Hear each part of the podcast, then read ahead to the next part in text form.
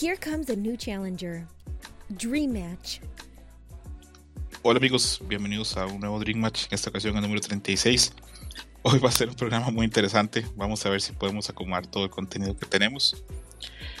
Y bueno, comenzamos con la noticia acerca de juegos de peleas y para eso pues me traje a mi amigo Gerson. ¿Cómo estás Gerson? Pues muy bien, que para ser final de año sí hubo muchas noticias, ¿no? De juegos de peleas, así que es muy buena, muy buen cierre. Sí, Gerson, esto ha sido muy pesado, muchísimas noticias de juegos de peleas. Comenzamos de que, diciendo que este fin de semana pasado hubo Capcom Cup. Hubo en el Middle West, en Estados Unidos, hubo un top 8, estuvo bastante bueno. Estuvo Say Off, Destructive, Magnigro, que Magnigro es un gran nombre. Just a Kid. La neta, sí. Joy, Dual Kevin, que ahí sigue jugando, cada vez es mejor el cabrón. Brian F, que quedó en segundo lugar, y Rob TV. Rob TV ya estaba clasificado, entonces el espacio le quedó a nuestro amigo Brian F. Y a mí me cae muy bien, siempre ha sido muy buen Balrog y estoy muy contento que ahora va a estar en Capcom Cup. Después de eso, pues se nos vinieron como una avalancha como noticias. Vamos a intentar asumirlas de, de, cierta forma. La primera es que eh, en King of Fighters nos presentaron a K49, o como le dicen ahora, Cronin. Eh, esto es así como el, el, regreso de los, de los muertos vivientes. Este, K49 estaba pues totalmente en el olvido. Recordemos de que era un personaje que pues SNK no quiere utilizar pues, por obvias referencias a la película de Akira, a Tetsuo. Y pues ahora pues está saliendo otra vez con otro nombre y un diseño distinto, con poderes similares, pero muy bien por SNK por tener así esos huevotes de poder sacar ese, un personaje que, que en teoría ya no iba a pasar nada más con él. Eh, Gerson. Sí, eso que está muy roto, ¿no? Mm, hay que ver, hay que ver cómo, cómo, cómo está esta, esta iteración, pero ¿cómo viste Cronen? ¿Cómo, ¿Qué te pareció el gameplay?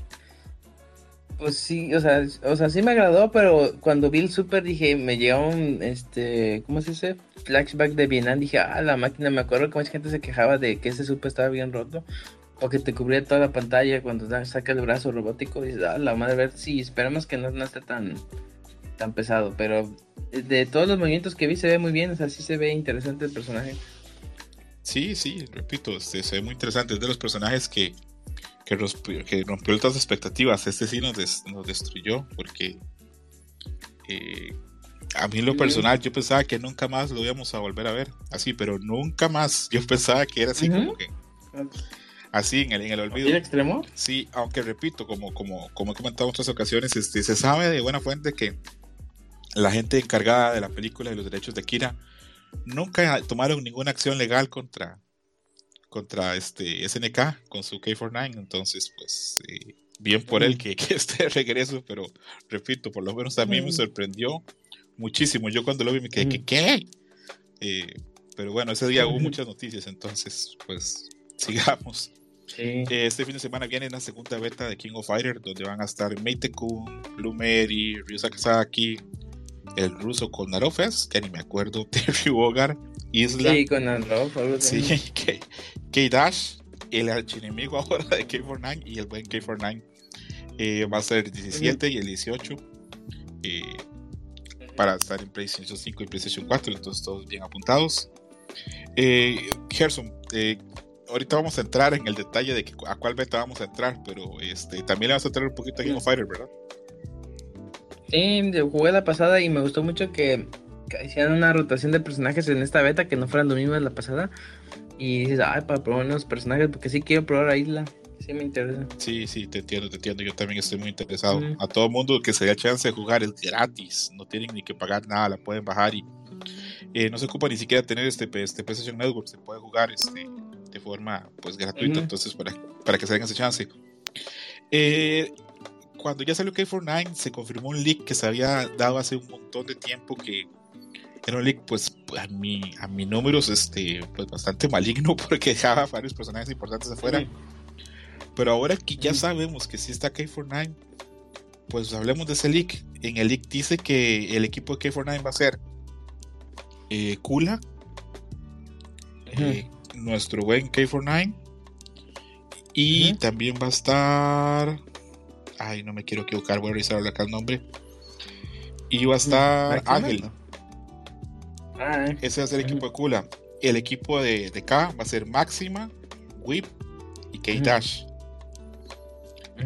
luego el otro personaje que está haciendo falta también es este Elizabeth. Entonces va a ser Kukri, Elizabeth y Ash.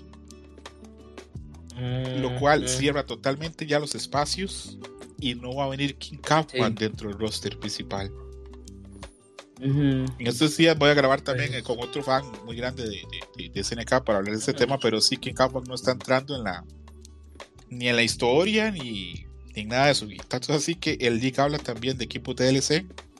Y el equipo DLC que habla es Nakururu, Hamuaru y Darly Dagger de este, la pirata de, de, Samurai Shodown, que se hace el primer equipo DLC. El segundo equipo DLC dicen que es Rock Howard, Gato, también de Garou, y B. de Garou. Lo peor de todo es que esos equipos tienen todo el sentido del mundo.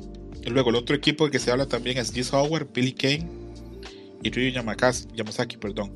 Entonces, eh, es, repito, este, este leak hace mucho tiempo lo teníamos y yo no, no le daba crédito porque decía, pues esto es una mamá. Pero con la aparición ya de Ángel y K49, o bueno, ahora Cronin, como se llama ahora, pues es como un balazo en el cerebro. Yo estoy como muy sorprendido. ¿Tú, tú cómo lo ves, este, Gerson? ¿Tú crees que esto es en serio? ¿Que no va a venir quien Cafa?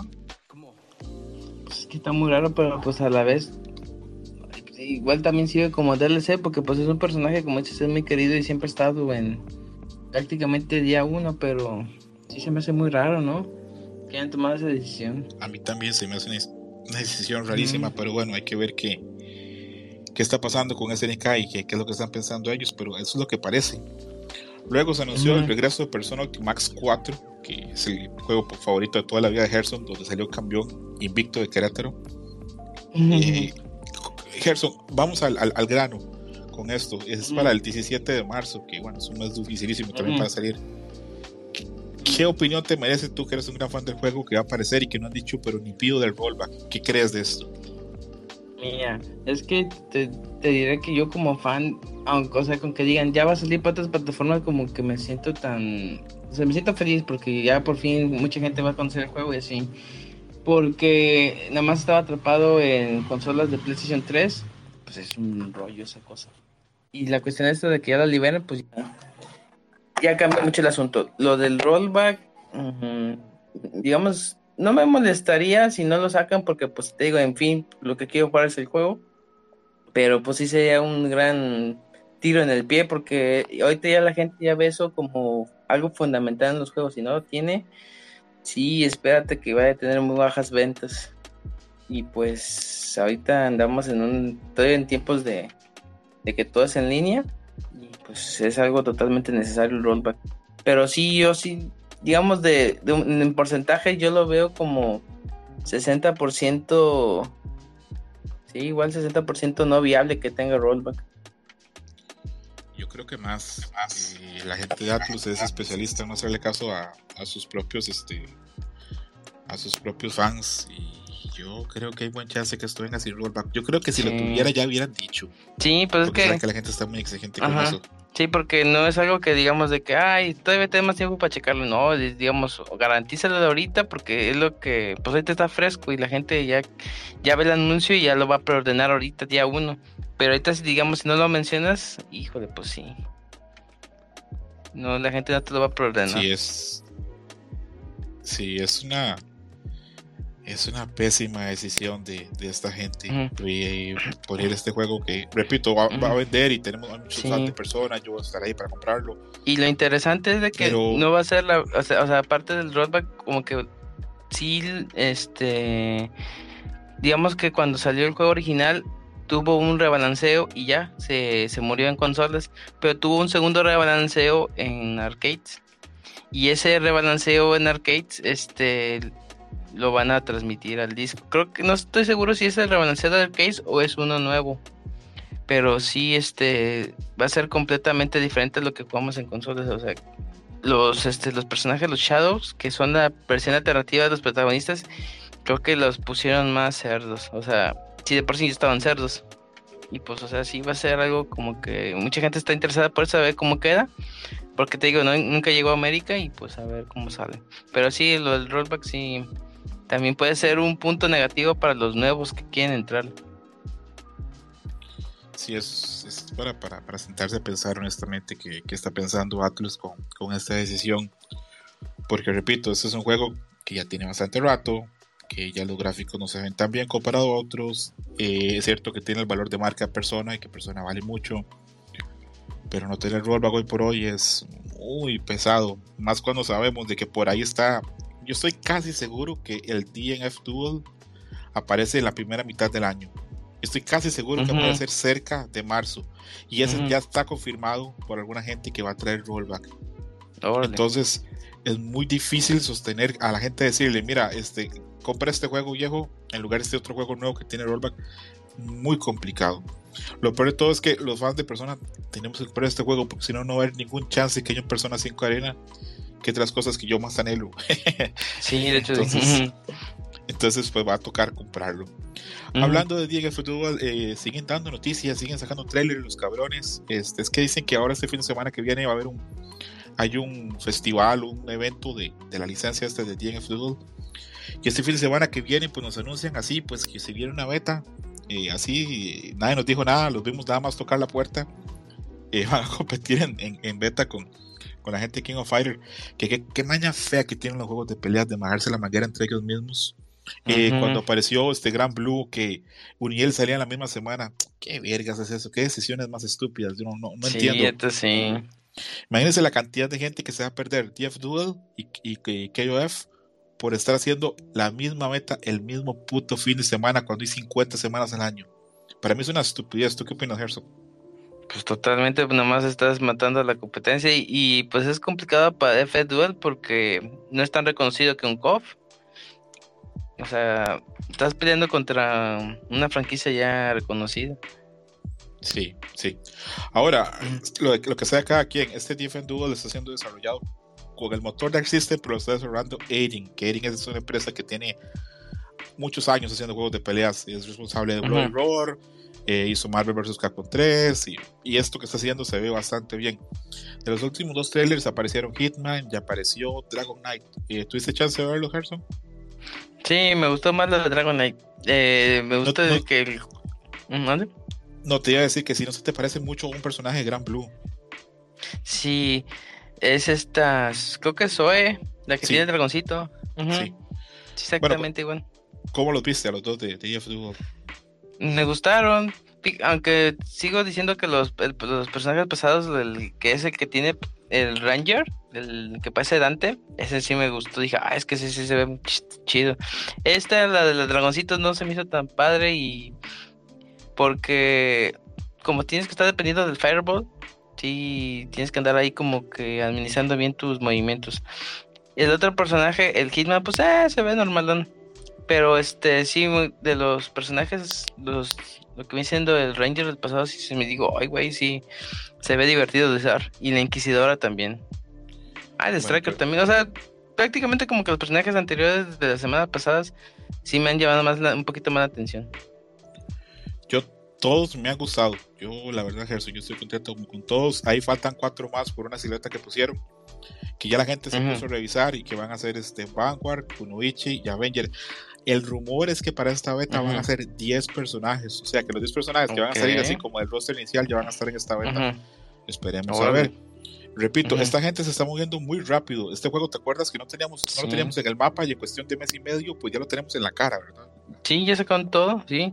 Que también es preocupante porque no sabemos qué tan, bueno, hasta que veamos la beta, vamos a ver cómo son sus mecánicas, porque nada más hemos visto movimientos, pero no hemos visto nada de mecánicas.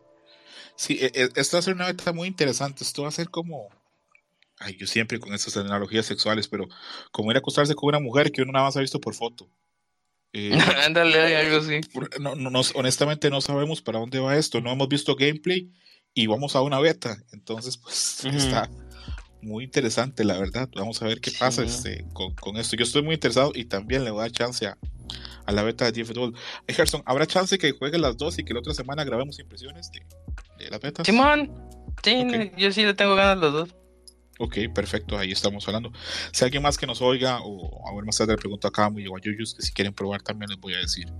Luego hubo un evento de Gran Blue, ese evento grande que hacen global, ellos este, a, finales de año, este, y presentaron a Vira y a Bater Belial, ¿Tuviste chance de verlos, Gerson, el, el, trailer? Eh, pues jugué con ellos, sí. ok, perfecto. Cuéntanos tu sí. Pues, eh, Virial, este, pues es un personaje que tiene como garras. O sea, ya había estado la versión normal, pero ahorita ya está como la versión loca. Está interesante el personaje. Y este es como uno de los jefes así cabrones del juego. Y Vira es una está rara porque es una espadachina, pero cuando digamos la, tiene dos fases, la primera fase es como que normal, o sea, todos los ataques hace débiles, o sea, como que como que sientes que le falta experiencia en sus movimientos. Pero luego hace un super un ataque que se convierte en ya en una espadachina ya superior, o sea, ya tiene mejor armadura y o sea, ya se ve como que con cara seria, porque la primera cara es como que de pervertida y la segunda cara ya es como seria, así como que más, madura y ya los ataques ya se ven más poderosos y el chiste es como que estar combinando las dos fases de de, de esta vira totalmente este pues amateur, novata a una vira este ya súper cabrona. Está chido eso como tipo dos modos como Seku o, o Gen de, de, Street Fighter. Eh, nada más que sí está medio complicado de usarlo. O sea, estuve un rato ahí jugando con ella, pero sí, sí me costó, está costando algo de trabajo. Pero aún así, los dos personajes sí están buenos, están muy bien, la verdad. Sí me gustaron. Sí, eso es un muy buen detalle. Aparte de esto, la gente de Side Games presentó que ya ahora ya hay dos versiones del juego. Está la versión Legacy con 50 dólares que trae todo como para embarrárnoslo en la cara, en los tontos, en los burros que gastamos muchísimo dinero en el DLC. Ya sé. Y, que aún así nos están vendiendo ahora los dos personajes extra en 10 dólares. Chinguen a su madrecita. Sí, y también es una parte. Y sí, y habrá una versión también, este, un Value Edition de 20 dólares que trae pues el roster inicial. Ahora, yo les voy a ser bien sinceros a la gente que nos escuche. Si ustedes no tienen Gran Blue y se interesan uh los juegos de peleas, ahora es cuando. Porque por 50 dólares se puede llevar todo. Todo el paquete por por más de casi dos años, gente como yo y Gerson mantuvimos. Eh, aparte de eso, pues dieron información de que van a hacer una encuesta para ver si hay posibilidades de meter más personajes. Eh, se dijo que va a haber este eh, apoyo al juego, o sea, se va a llevar a tener soporte hasta el todo el 2022 lo cual a mí me sorprendió porque pues yo creo que este juego como que es como que siempre creo que se va a morir pero como que no verdad como que sí como que se agarra de ahí. Ajá, y ahora pues ahora está agarrando otra vez con ese precio está agarrando fuerza. Eh, todos los que amamos ese juego lo que estábamos esperando es que nos dieran que hubiera rollback pero todo el mundo sabe que es muy complicado que haya código rollback para esto porque es difícil que Side Games este, vaya a invertir dinero en póngale rollback porque es un juego que ya tiene casi dos años en el mercado y pues es difícil invertirle, ¿verdad? Para, para, para sorprender o tener contento en una base de fans que ya es pequeña, que ya el, público grande que compró el juego pues ya se vendió. Hay que ver qué pasa, hay que ver qué pasa. Igual, en estos momentos hay una encuesta en Twitter que yo la voy a poner también en mi Twitter por si la gente quiere entrar. Y usted puede entrar y puede decir qué personajes quiere o qué quiere que le agreguen al juego. Todo el mundo se está metiendo a poner quiero rollback, quiero rollback, rollback. sí, yo le puse rollback. Entonces, este pues tal vez ellos vean y, tal vez hay alguna posibilidad de que se le ponga o algo. Yo creo, yo todavía, para que vean que soy un optimista de la vida, yo todavía no pierdo la esperanza que a este juego le pongan rollback. Yo siento que si le ponen, se sostiene, se sostiene el juego por lo menos unos años más. ¿Tú, pues yo había escuchado, yo había visto, creo que en la entrevista que le habían preguntado algo así y están, estábamos viendo la posibilidad de ponerle. Pero dicen que todavía están en verde, pero pero ahorita lo que quieren meterles contenido, personajes, mapas. Eh, eh, es que hay que ser bien sinceros. Esto es complicado lo del rollback este. Hay gente que cree que es como ponerle pues como jalea al pan. No funciona así. Eso es montarse este, sin, pues, pues, sin, entrar en detalles este, técnicos. Eh, revisar el motor del juego y del motor del juego poder aplicarle ese código rollback y hacer montar ese motor sin que se inmiscuya o modifiquen si el gameplay que ya está estructurado. Entonces no es tan fácil. Es como, como cambiar la estructura de un carro mientras el carro está caminando todavía. No, no, no, está, no es tan fácil. Eh, y una pregunta, este, ¿tú crees que con la Legendary Edition vuelva como que el segundo aire de este juego? Pues sí, porque tal vez ahora ya tenemos este, torneos más presenciales. Ahora hay Ujú. más personajes, es un precio más accesible. Ya nadie puede decir de que ese es el pinche juego de los millonarios, porque era el juego de los millonarios. Para poder tenerlo completo Sí. tiene que estar como 100 dólares. Yo no sé cuánto gasté yo en esta chingadera para. Y ahora ver lo que están 50 dólares, pues sí me arde. Ujú. Pero bueno, Sí, ¿qué queda? ¿Qué queda? pues sí, ¿Para, dónde, para, para dónde agarro, amigo Gerson? ya sé, andamos igual. Fuimos ¿Qué de esos a- ilusos de que, eh, sí, este juego va a durar y tómala, siempre. Y, y- y- y mira, Gerson, que yo soy tan burro, tan tonto, que es probable que compre la versión legendaria, no, no el DLC.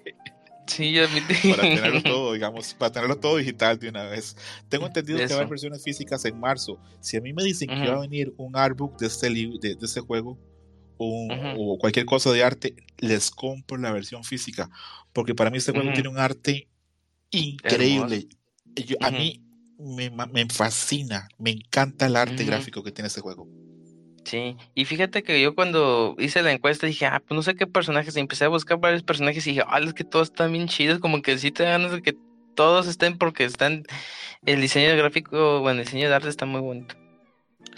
Les sobran, ¿verdad? Les sobran personajes. Ujú, Sí, exactamente. Tiene para dónde escoger. Sí, tiene.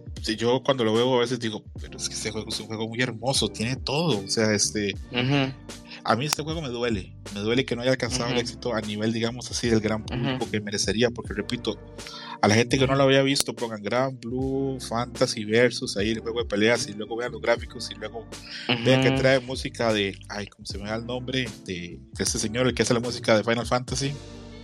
Ah, sí, sí, o sea, sí sé quién es, pero no, ahorita se me. Ay, ahorita me está haciendo mucha falta Cami y me lleva a la. Sí. Ay, se me va el nombre. Que tiene, o sea, que siempre la gente este, eh, bromea con su nombre como si fuera una onomatopeya de golpe.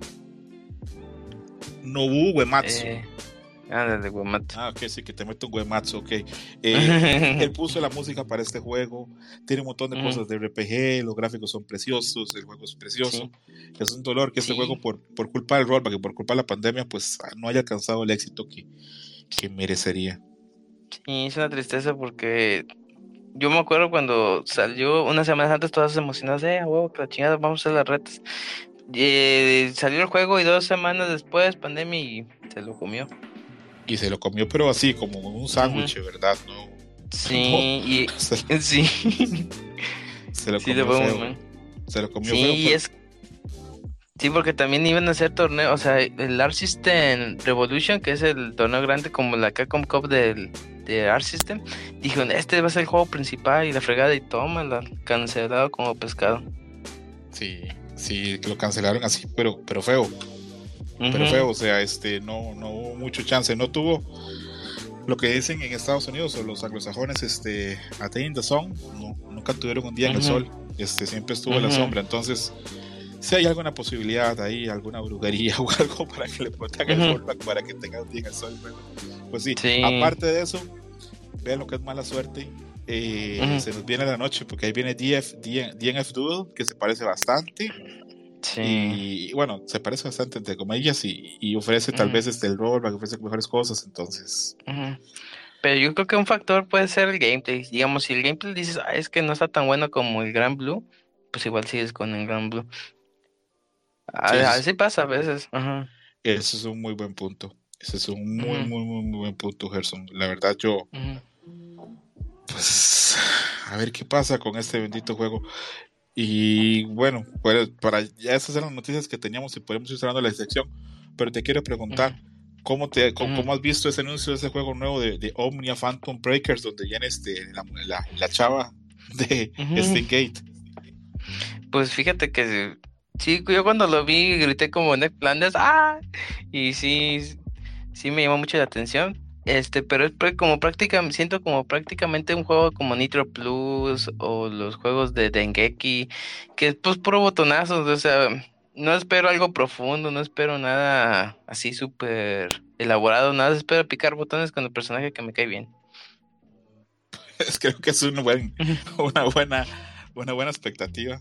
Aparte de eso, este, no tiene por ningún lado este el, el bendito, el bendito rollback que ahora todo el mundo pide, Ujú. pero a ver qué Sí. pasa, a ver qué pasa con estos juegos. Siempre Sí. esos jueguitos ahí encuentran un poquito de pues un poquito de, de, ahí su, su, público nicho. Eh, sí. Entonces, a, ver qué, qué pasa, ¿no? Y, sí, luego estos se prestan para torneos así que ves gente, yo toco con el piano o yo toco con los pies, pura gente loca que, que hace sus malabares. Pero sí, es un jueguito así nomás para unos cuantos minutos.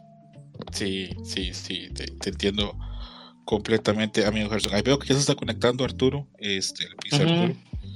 Entonces, este, apenas este, me di pie a, a, entrar a hablar, porque vamos a hablar de los cruces de la Champions League y esas mamás a Gerson no importa una verga. Entonces, apenas este, el Pixabogado ahí me está pidiendo request. Este, te voy dejando, Gerson. Este, te agradezco muchísimo que te hayas pasado por acá. Y esperemos nada más Esperemos nada más que Arturo se conecte y ahí quedamos esta la otra semana a hablar más de las betas. Ahora más tarde también cuando Pixarturo se, este, se, vaya, este, vamos a hablar de películas, pero creo que eso tampoco te, no creo que te llama mucho la atención. No, tampoco es muy fuerte. no sé que no, entonces este, eh, nos estaremos oyendo la próxima semana. Este, quédate hasta que confirme que vemos bien Arturo y... Sí, no hay problema. Igual, te repito, te agradezco mucho, Gerson, que te hayas pasado. Sí, no hay problema, ya saben que. Bueno, bueno, que ya cuando. Ay, ¿qué onda, Arturo? ¿Qué onda, Abogado? Órale, ahí nos estamos viendo, Arturo. ¿Cómo andas? Próximamente Jalo, ¿no? Vamos a darle. Ah, claro, claro. Ya se está descargando y ya a ver cómo me va. Vaya, vaya. Va que va. Ya sé. Órale. Va que va. Órale. Pues bueno, vamos a. Muchas gracias, bye. Vamos a hablar. Te cuidas, Gerson. Abrazo. De los de los cruces de Champions, mi amigo. De los cruces de la Champions, exactamente. Ahí, para que la gente sepa que nos está escuchando y en el programa este, editado, tú saca un amigo del podcast, grabamos el año pasado un programa buenísimo. Buenísimo de película. que, quedó un disco duro que de que se, la, la Mac se, se, dañó y todavía está ahí en el limbo, pero algún día va a salir. eh, Artur, comenzamos este, hablando de los dos cruces de Champions League que están bien interesantes, este, algunos más que otros, como siempre. Eh, primero que nada, que la gente sepa por qué le va a hacer Real Madrid. Pues yo le voy a Real Madrid porque fue el primer equipo que pues yo vi en una final de Champions con esa polea de Zinedine Zidane y que ciertamente en ese mismo año mis tíos me habían traído una, una playera, un jersey original de España de Real Madrid y pues como que se juntaron ambas cosas y, y pues desde esa época, desde 2001, desde 2001, ya tiene 20 años que soy aficionado de Real Madrid, es una, es una afición adquirida, no, no tengo ningún familiar ni nada más que vaya a Real Madrid. Ok, perfecto, perfecto. Eh, vamos hablando acerca de los cruces. Este, del primero es el Salzburgo contra el Bayern Múnich. Primero eh, vamos a, antes de, de, los cruces, este, vamos a hablar de lo que pasó porque sí pasó un como pequeño escándalo, pequeño por así decirlo, pero si dicen que es un gran escándalo también podría ser. Ah, Hubo un problema con los cruces, este resulta que tienen un software eh, eh, UEFA para marcar como que las bolas para que no vayan, no se jueguen ni con ni un equipo al clasificar no juegue contra el mismo equipo que estaba este en su grupo, ni juegue contra un equipo que está en su misma liga. O sea, si el Atlético de Madrid estaba en un grupo con el Inter, con el Liverpool, con el con el, no sé, con el haz de cuenta que de ese grupo pasa el, Liverpool y pasa el Atlético de Madrid. Al pasar el bombo en donde elija el, el equipo contra, el que vaya Atlético, no puede ser puede ser ni el Liverpool, ni el Real Madrid, ni el Villarreal, ni otros. Así que por ahí hubo un problema, según el momento de que, de se hicieron los bombos y todo. El, Atlético el rival del Atlético de Madrid salió de, de unos bombos donde estaba también el Liverpool. Y aunque no le tocó el Liverpool, pues el Atlético le tocó el Bayern Múnich y como que de ahí se agarró el Atlético para reclamar en un tuit este, donde dijo, no, vamos a investigar esto porque no es posible que, hayan, que sucedan estas cosas en un torneo de la UEFA. Bueno, 15 minutos después la UEFA saca otro comunicado donde dicen, no saben qué, tienen razón, el sorteo como va ahorita está mal, lo vamos a tener que hacer desde cero. Aquí es donde se pone como la polémica, porque dicen, no, ¿por qué no solo rehacen el, el sorteo donde está el Atlético de Madrid? Y dicen, no, vamos a hacer todo de nuevo. Mientras que equipos como el Manchester United ya había salido contra el Paris Saint Germain, este, tenemos que otros equipos como el Real Madrid iban ya contra el Benfica. Y bueno, este, contra el Benfica o contra el Sporting, no me acuerdo contra cuál de esos dos. Y pues dice, este, la gente, pues está bien. Y después hacen el torneo de nuevo y resulta que al Real Madrid le toca el PSG y al Manchester United le toca el Atlético, ya no le toca el, Paris Saint Germain. Y ahí es donde después de todo ese tipo de detalles que hay como un escándalo, que dicen, bueno, hoy ha reiniciado solo eh, pues el duelo que estaba mal, no todos y pues ahí salieron algunos cruces medios extraños porque pues ya estaba casi a mitad de los partidos o más de los partidos listos este y pues reiniciaron todo. Pero bueno ya eso fue como que lo que quedó ahí curiosamente quedó para la anécdota y esperemos que pues, la UEFA no le vuelva a suceder estas cosas porque si no se le va a caer su negocio porque ahí viene la, la Superliga. Este generan desconfianza estas cosas a veces, ¿verdad, Arturo? Sí, sí, sí, porque pues es un torneo, es una UEFA, no es un, no es un torneo ahí de, de, de, una empresa X, ¿no? Es una es la UEFA la que debe hacer estos torneos y que se salvaron con que no, es que subcontratamos este software para hacer esta, esta clasificación. Y pues, o sea, entonces ve a quién subcontratas, no manches, no me vas a subcontratar a unos chavitos. Tiene que ser una empresa buena, o sea, ya con garantías. Pero bueno, ahí quedó. Muchos dicen que no les convenía el duelo Paris Saint Germain Manchester United en octavos de final, porque pues ya enfrentar a Messi y a Cristiano Ronaldo en, octavos pues era muy, muy poco y te deja pues la, duda. Pues vamos con el primer duelo, ¿no? Este, amigo. Ah, antes de continuar con eso, ahora que mencionas eso, que no era como que conveniente que, que jugase este el, el PSG contra el Manchester United. Yo siento a mi opinión principal, que el PSG contra el Madrid es un duelo mucho más grande que el Manchester United PSG. Ah, pues también puede ser, también nada más que. Pero bueno, sí, es, cuestión de opinión, ¿verdad? Por jugadores, este, en Beman tal vez no, porque ahorita, pues si viene el Real Madrid es un equipo muy fuerte y va a generar morbo el hecho de que, pues hay muchos detalles. Por ejemplo, que ahorita se, muchos dicen que se va a posponer la firma de Mbappé con el Real Madrid porque si va a llegar gratis al, al, Real Madrid, pero si iba a firmar a partir del primero de enero podía firmar y ahora no, se va a esperar hasta que termine el duelo entre ellos para que no digan, no, es que jugó mal porque ya se iba al Real Madrid, ¿no? Para que no haya ese tipo de dudas. A ver qué pasa, se cuecen muchas cosas en esto. Hay muchos, incluso la prensa deportiva yo la considero no mala, pésima. Entonces hay que ver qué pasa con eso. Eh, entrando ya a los cruces, el primero es bastante disparejo para mí. Está el Red Bull Salzburg contra el Bayern Múnich. Acá creo que coincidimos los dos en que el Bayern Múnich tiene todo para ganar, ¿verdad? Sí, es como de trámite. Debería ser de trámite. Si bien el Salzburg es como un tipo caballo negro, pero es un caballo negro que tal vez te pudiera ganar contra un Inter de Milán, contra un Juventus. Pero contra el Bayern Múnich pues no, no creo que tenga ninguna, ninguna oportunidad. Lo veo muy, muy difícil hay equipos que meten miedo. Ah, para mí, dos equipos actualmente que a mí me meten miedo. El Bayern Munich a mí me da miedo. Eh, siento que ese equipo es como un rodillo. Te, pasa por encima. Sí, este, sin, o sea, caminando le ganó al Barça 3-0. O sea, caminando, ni siquiera se esforzado. Y le ganaron 3-0. Con un montón de bajas. Sí, con muchas bajas. Con un plantel pues que no que ya estaba clasificado y aún así pues le pasaron 3-0 encima Claro, tampoco es que Barcelona trajera mucho, pero pues era ese Barcelona y, pues no, no tan fácilmente juegas así, tan ahí se va. Sí, es, muy complicado este Bayern Múnich no verlo pues, llegando largo en este torneo. Eh, el otro cruce es el Sporting de Lisboa contra el Manchester City. También se siente muy disparejo, se siente que el Manchester City está, mm, tiene muchísimo más recursos, pero tu opinión, Arturo, ¿cómo lo ves también? Pues el Manchester City lo veo bien, lo veo fácil, o sea, debería de pasarlo también de trámite, no, no veo que haya ningún problema.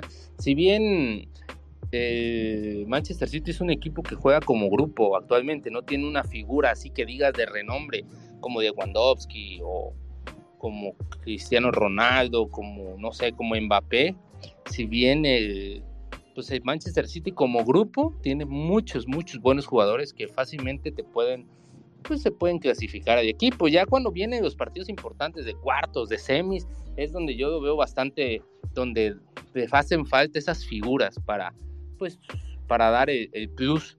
pero por el momento, en, en octavos, yo no creo que tenga ningún problema para, para avanzar. Sí, hablamos Manchester City fue finalista el año pasado y, yo lo veo llegando largo este año. No sé si ganándola, pero lo veo también llegando largo. Pero repito, coincido casi con todo contigo.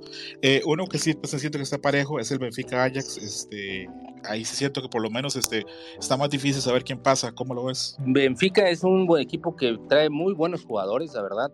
Muy, eh, me recuerda un poco al Porto de 2003 pero el eh, Ajax también tiene a un entrenador fenomenal y a unos jugadores que pues, yo creo que fácilmente van a pues van a llevarse a eliminatoria. Yo Benfica trae buen equipo, pero pues el Ajax el Ajax ese equipo es un equipo que ganó seis, seis partidos consecutivos, o sea, no es nada más no es nada más este pasen ahorita. No es nada más, o sea, no es cualquier no es cualquier cosa. Así que, pues ganó 2-6. Y el ¿Quién te gusta entonces de los dos? Eh, Ajax. Yo creo que Ajax, pasa esta, esta eliminatoria. Este, trae muy buen equipo y aguas, porque Ajax sí se me hace un equipo con. Yo creo que si me dijeras una final Bayern Múnich Ajax, yo te la compro sin problemas. Es que ese es tema para otro día y lo podemos hablar este un día que, tengas más tiempo, pero qué equipo enorme que es el Ajax, qué escuela, esa escuela holandesa ha dado unos jugadores increíbles y yo a veces veo que gente muy joven menosprecia o no entiende el valor o el peso que tiene el Ajax a nivel europeo. Es un equipo enorme, enorme. La verdad que sí. Eh, pasamos al otro cruce entre Chelsea y Lille. También se siente muy también como muy one side exactamente muy por el lado del Chelsea pero también quiero saber tu opinión eh, pues yo creo que aquí el Chelsea es, si bien fuese el campeón del año anterior, yo creo que este año ha dejado algunas dudas, al menos en cuanto a Champions League. Ha dejado algunas dudas. El es un equipo joven también, es un equipo que, pues, o sea, calladito, calladito y pues, la verdad gana, fue el campeón el año pasado de la, de la Liga Francesa Así que, pues aguas, ¿no? Yo creo que en una de esas, si hubiera un, partido que hubiera una sorpresa, este, podría ser este. Podría ser este. Eh, los puede dar la, puede en este partido sin, sin ningún problema. O sea, yo de Ajax lo veo un poco confiado con que ya hizo los deberes el año pasado y pues fácilmente si echa ganas, el podría, podría clasificar a cuartos. Sería una gran sorpresa y sería interesante. A mí siempre, siempre es bonito ver que algún equipo de la, de la campanada. es un equipo que juega bonito, la verdad. no eh, Chelsea es un equipo muy tosco, la verdad. Aún vaya cambiando de, de, entrenadores y todo, se mantiene con su estilo muy tosco. Y pues creo que va a ser un partido donde dos estilos distintos se van a enfrentar. Y creo que desde los partidos más atractivos que no tienen tanto como tantos tanta luz sobre ese partido, pero debemos de verlo. Tanta prensa, tal vez. Sí, pero va a estar bueno ese partido. Ok, ya venimos con uno que va a ser interesante cuando menos de ver. Atlético Madrid, Manchester United. Manchester United eh, tiene muy buen equipo, pero no durante el año no ha jugado muy bien. Hace poco quitaron a Soldier y este, no ha tenido un desempeño tan grande. Tiene una gran figura como es Cristiano Ronaldo. El Atlético Madrid tampoco viene bien. Este, hace buen rato, por lo menos dos años, yo siento que ese equipo no juega, no juega tan bien eh, creo que Simeone el ciclo, en lo personal creo que el, ciclo se le acabó hace un rato, pero bueno, eh, ahí sigue. Y eh, a priori uno creería que el Manchester United es más equipo y podría este, llevarse eso, pero normalmente el Atlético de Madrid a veces en esas series es muy incómodo también. corren, pegan, marcan. a priori yo creería que va a ser competitivo, pero que el Manchester United se lleva la serie. ¿Cómo lo ves Arturo? yo creo que hay un elemento en el papel, ambos equipos son muy este, son muy parecidos, están en, niveles deportivos parecidos. Este, el Manchester United trae nuevo entrenador, un entrenador Ralph, Ralph Ludberg, algo así, este, que es un entrenador que era antes de Red Bull Salzburg y que hizo buenas cosas, y ahorita tiene, ha empezado a jugar muy bien. He visto bastantes videos donde cómo cambió el esquema este, estratégico del equipo de Manchester United y puede empezar a, ir ganando partidos con este impulso del entrenador. Simeone, por otro lado, pues también yo creo que ya pues es el entrenador mejor pagado del mundo, así es fácil, y aún así pues le falta, no, no, yo creo que le queda este crédito. Yo no creo que si queda eliminado de, Champions League en octavos y no logra nada de liga, porque la verdad lo veo muy difícil que gane algo en liga, pues sería, si no sé, sin temor a equivocarme, quizás el último año de, de Simeone en el, en, el, Atlético de Madrid, ya pues porque por ahí ya vean un poco más, podría irse hasta el Manchester City. Pero bueno, en otro tema, hay un, te digo, son equipos muy parecidos actualmente, tienen niveles deportivos muy parecidos, sin embargo hay un, hay un diferenciador muy claro que es Cristiano Ronaldo y que Cristiano Ronaldo le gusta eliminar al Atlético de Madrid. Ya lo eliminó en la Juventus hace dos años, ya los eliminó con el Real Madrid y, y si recordamos con la Juventus aventó un hack trick cuando traían todo de perder, él solito se echó de equipo y, y pues los venció. La verdad, yo creo que tienen que sí tiene Manchester para pasar esta, este cuadro. Sí, yo me hubiera gustado mucho que esta serie se hubiera dado con, con un Atlético en mejores horas para, para ver una serie más competitiva, pero eh, es lo que es, es lo que hay, y yo creo que sí, que probablemente el Manchester United se lleve la serie, que creo que va a ser peleada. El Atlético Madrid es un equipo que, que, a veces está mucha pelea y pues por lo menos eso va a intentar. Tenemos otra serie también que está como muy desbalanceada en el papel, que es Villarreal Juventus. A mí el Villarreal me gusta, me parece que es un, juego, un equipo que le pone muchas ganas, tiene arriba los delanteros importantes, viene de ganar la Europa League. Pero la Juventus es un equipo muy pesado también. Entonces, este, en este caso uno diría en el papel que pasa la Juventus pero yo creo que el Villarreal le puede meter un susto. Repito, creo que pasa la Juventus. Eh, ¿Tu opinión, Arturo? Pues yo creo que sí va a ser un partido más igualado de lo que la gente cree. El Villarreal es un equipo que pues, está jugando bien y creo que la Juventus, pues aunque va bien en Champions, en Liga va bastante mal y creo que para esas fechas eh, la Juventus se va a estar jugando mucho en Liga, se va a estar jugando mucho este, un posible campeonato, si es o puestos de Champions para el próximo año. Y por ahí creo que va a tener una presión grande la Juventus en esa época de año. Así que pues va a estar, va a estar reñido, la verdad, no, no, yo no veo tan claro que pase la Juventus, yo creo que pues el Villarreal igual y también puede, puede pasar por lo mismo, por el tiempo, por el tiempo donde va a ser el partido y por los resultados en liga, creo que sí va a estar algo pesadita esas, esas fechas para, para la Juventus. Ok, venimos con un duelo que a priori debería ser más parejo, que es el Inter-Liverpool. Pero yo veo a Liverpool muy fuerte. Ahora que dije que el, que el Bayern Múnich a mí me da miedo, a mí el Liverpool, yo a veces cuando lo veo corriendo, cuando lo veo jugando, lo veo muy fuerte. No sé cómo irá a ir esta serie, pero lo veo muy fuerte, repito. El Inter, este, para mí, desde que se fue Lukaku ha bajado, no, no es tan fuerte, a mi opinión. Pero, pero bueno, quiero saber también tu opinión, Arturo. ¿Cómo lo ves? ¿O te inclinas más por el Inter en ese caso? Pues yo creo que aquí, este, pues yo sí lo veo un poco más desbalanceado. Yo creo que el Inter de Milán no trae equipo para competir a un Liverpool retórico. El Inter de Milán perdió sus dos partidos este, contra el Real Madrid de una forma contundente. O sea, el Real Madrid no, el Inter de Milán no tuvo oportunidad contra el Real Madrid y en el papel, o sea, tanto el, Liverpool los considera un poco mejor plantel actualmente que el Real Madrid. Así que con esos, con eso en mente, yo creo que Inter, pues difícil, es muy difícil que, que pase. No tiene los jugadores Lautaro, pues bastante malito en los últimos encuentros, los demás, o sea, poco, como tú dices, se fue Lukaku, que era su mejor referente, Eriksen, que también, pues después de su problema con este con el corazón en el, en Eurocopa y todo, la verdad, pues yo veo más, mucho más para, para el Liverpool. Creo que más que nada, yo creo que me atrevería a decir que casi casi de trámite para el Liverpool. Ok, ok, ahí vemos que Arturo le tiene bastante fe al Liverpool. Repito, no lo culpo, es un equipo que cuando uno lo ve jugar eh, se ve el trabajo y se ve la mano del entrenador de, de años de años. Y se viene pues el cruce más interesante, que es el del Real Madrid contra el PSG.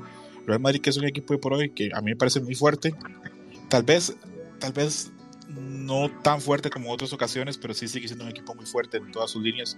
Tienen un buen, buen entrenador, Vinicius está jugando muy bien, Courtois está atajando súper bien, eh, Benzema está muy bien. Repito, es un equipo con un nivel alto. De otro lado viene el PSG, que es un equipo que no se ha hecho equipo todavía, tiene muchas figuras, pero todavía no funciona tanto como equipo, pero es muy peligroso porque tiene muchísimo talento. Entonces, este, a mí si me dicen que apueste en este cruce, te soy sincero Arturo, a mí me costaría mucho. No lo veo tan fácil para ninguno de los dos. ¿Tu opinión? Sí, yo creo que pues aquí tampoco yo, yo lo veo muy, ambos tienen este, pues sus pros y sus contras. El Real Madrid con Ancelotti ha mostrado mucha fortaleza también, es un gran técnico que ha, pues como tú dices, ha cambiado el semblante que traían ya con Zidane, que es más un animador, que es más una persona al cual siguen, pero no da tantas ideas dentro del campo. Regresó Pintus, el preparador físico, que es la verdad uno, si no es que el mejor preparador físico del mundo, este, y creo que ha ayudado mucho a, mejorar a su rendimiento a Vinicius. Yo creo que Pintus es factor clave en que Vinicius sea el jugador que es actualmente. Le ha dado un poco más de, balance a, su fútbol y eso se ha demostrado con goles, que es lo que más le urgía a Vinicius. Hacía las jugadas, pero no las concretaba. Por el otro lado, si me dicen qué jugador crees tú que es el más importante en ese duelo, yo creo que más que Mbappé, más que Messi, más que Neymar, yo creo que, que deberían de poner de doble o triple marca esa Di María. Di María es el jugador que en los momentos clave ha sacado las papas del fuego de, de PSG. Di María es el jugador que mientras todos están como luciéndose, Di María es el que trabaja, es el que saque de equipo, como era Neymar cuando estaba en Barcelona de triplete. Este, y creo que Di María es el jugador más peligroso en ese duelo, más que Mbappé, más que Neymar y más que Messi. Este, así que si, si Di María tiene su noche, aguas, porque sí, sí te puede, sí te puede acabar una, una eliminatoria. Eh, yo creo que ahí va a depender mucho del estado, del estado deportivo y de y anímico que se encuentren ambos equipos en ese momento.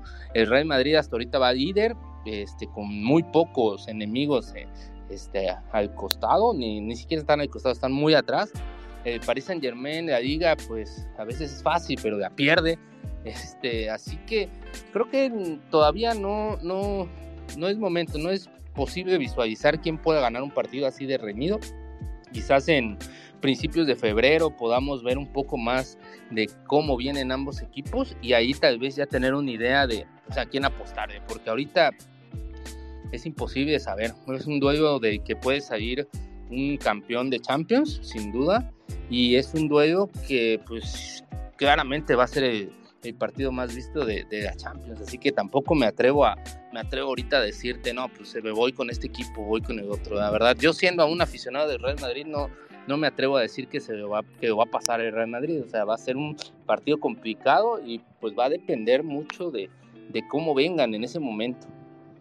Sí, es una, es una serie complicadísima a, todo nivel. Hay, repito, si, bien el PSG no tiene, no tiene el funcionamiento de equipo que tiene el Real Madrid y tiene gente peligrosísima, lo que dice Di María, tienes toda la razón. A mí Di María siempre me siempre he tenido debilidad por él, me parece un jugador con un desequilibrio enorme y el que muchas veces este, la gente no, no le pone tanta atención. Eh, sé que ya casi te tengo que dejar, Arturo, porque pues, eh, tienes ahí un compromiso a las 9. Te tengo un par de preguntas nada más, este, que ya no son de fútbol. Te agradezco mucho la parte de fútbol. Ojalá haya chance que más adelante, conforme avance la Champions, puedas pasarte otro día. Para sí, que hablemos sí, con claro más, que sí. para que hablemos con más tiempo, tal vez. No solo eso, también puede ser de otras cosas, porque eres un gran fan del cine y a mí eso me gusta mucho. Y la pregunta es, porque tú también eres un gran gamer, eh, ¿qué juego te gustó más en el año, en el 2021?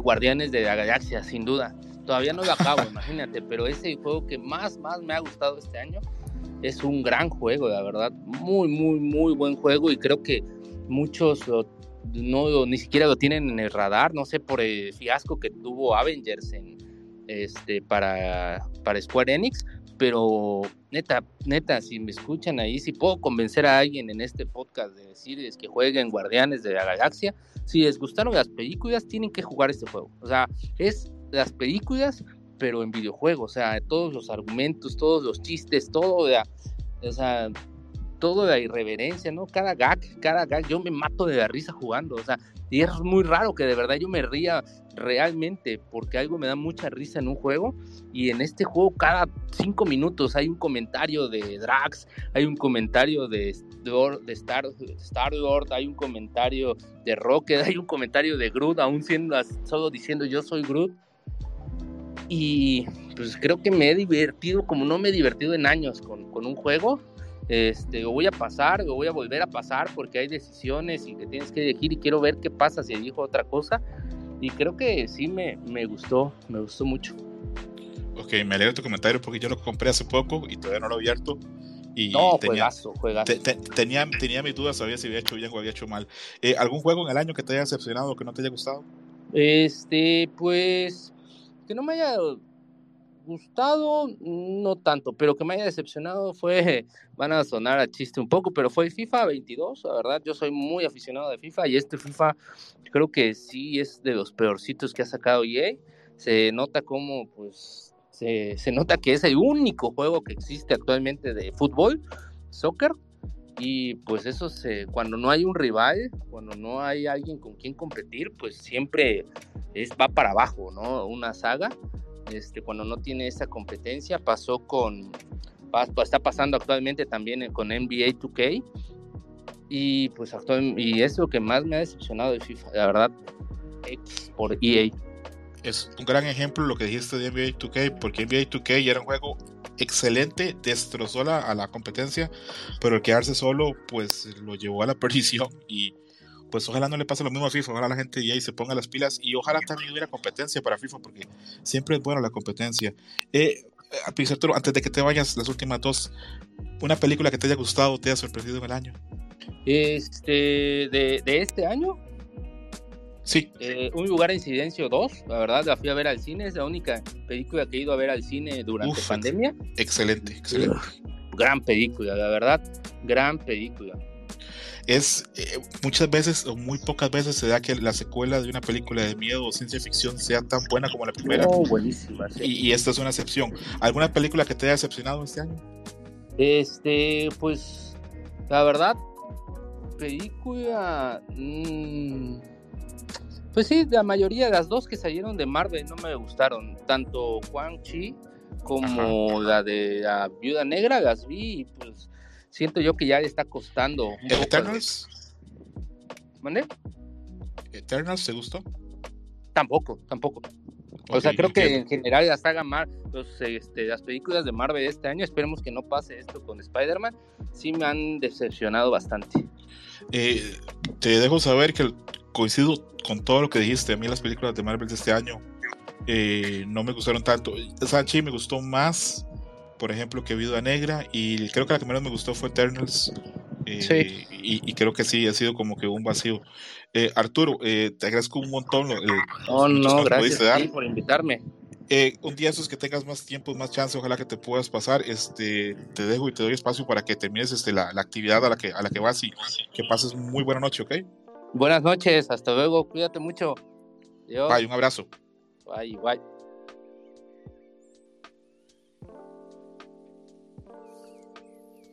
Ok, ahora sí, caballeros. Este, yo sé que mi amigo Kamui no quiere, pero te la mamas, Kamui. No, mentira, no, Kamui. Eh, Yuyos, así impresiones rápidas, sin entrar en mucho detalle para no spoilerle tanto a la gente.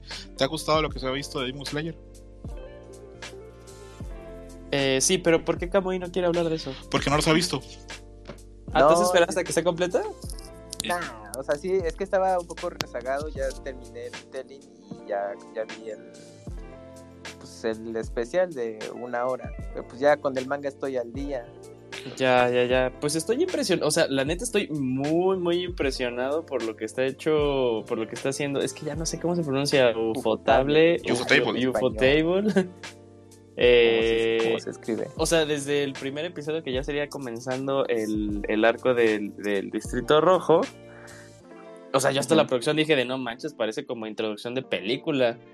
Y dije, bueno, nada más de seguro va a ser este especial de, dos capítulos, ¿no? De cuarenta y tantos minutos. Y el segundo capítulo seguía manteniendo la misma calidad. Entonces dije de, esto va a estar muy chido. O sea, eh, sí, de, valores de producción va a estar muy bueno. Ah, ah, bueno, yo no sé si será que yo, estoy ya haciéndome viejo y muy quejoso, pero a mí el primer capítulo, eh, yo siento que la animación y la calidad de dibujo me quedó de ver. Sí. En el, en el 2 no, en el primero sí. No, pero yo siento que sí está a nivel, a lo mejor porque es más eh, un capítulo de transición, o sea, es que es un epílogo a lo hay, que hay, hay, que dar chance, hay que dar chance. Yo no, no soy tampoco tan exigente, pero sí no me gustó el dibujo ni la animación en el primer capítulo. Sé que probablemente Ufotable le está poniendo pues la carne o el dinero, el presupuesto va a quedar en otros episodios de, de, peleas y todo eso, o en el ending, el vuelo print tan maravilloso que hay. Pero sí, hay algunas imágenes, sobre todo cuando están entrenando los tres principales que están sin camisa, que yo les decía, pero eso lo puedo dibujar yo. Oh, oye, pero, mm, pero, pero yo le estaba viendo, César, como que era como muy, muy fiel al, a la película. no, al, manga, al manga. ah, al manga.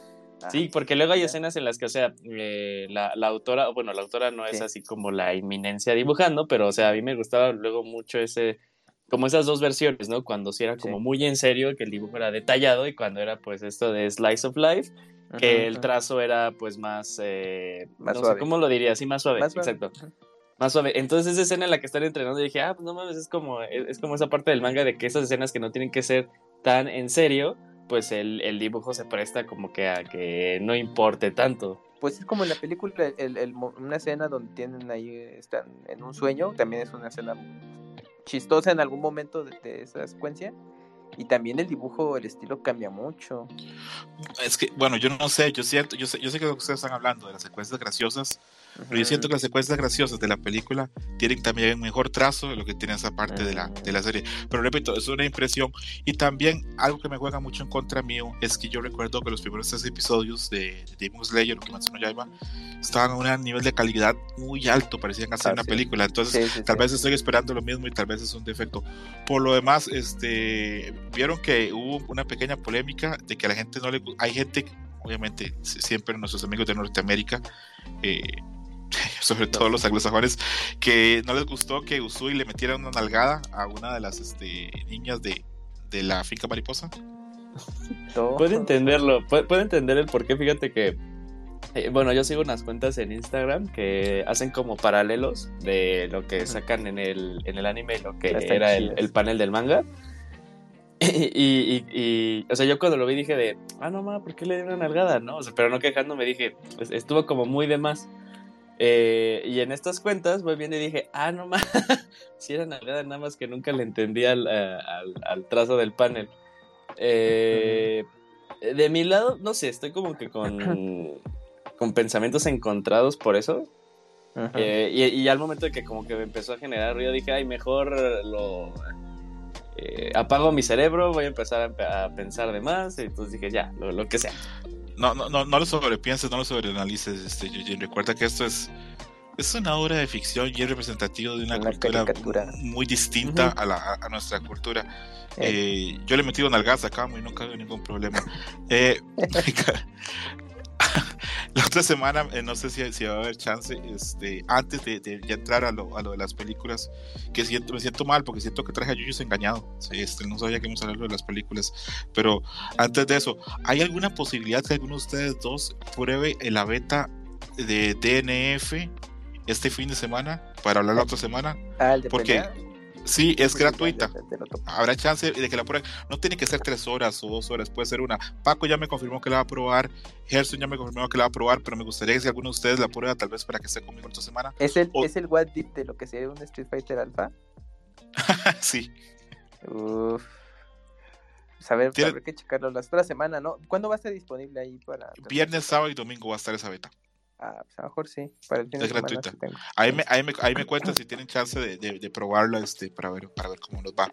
Eh, Yuyos, este, ¿hay problema con que te haya engañado y te haya traído y terminemos hablando de películas?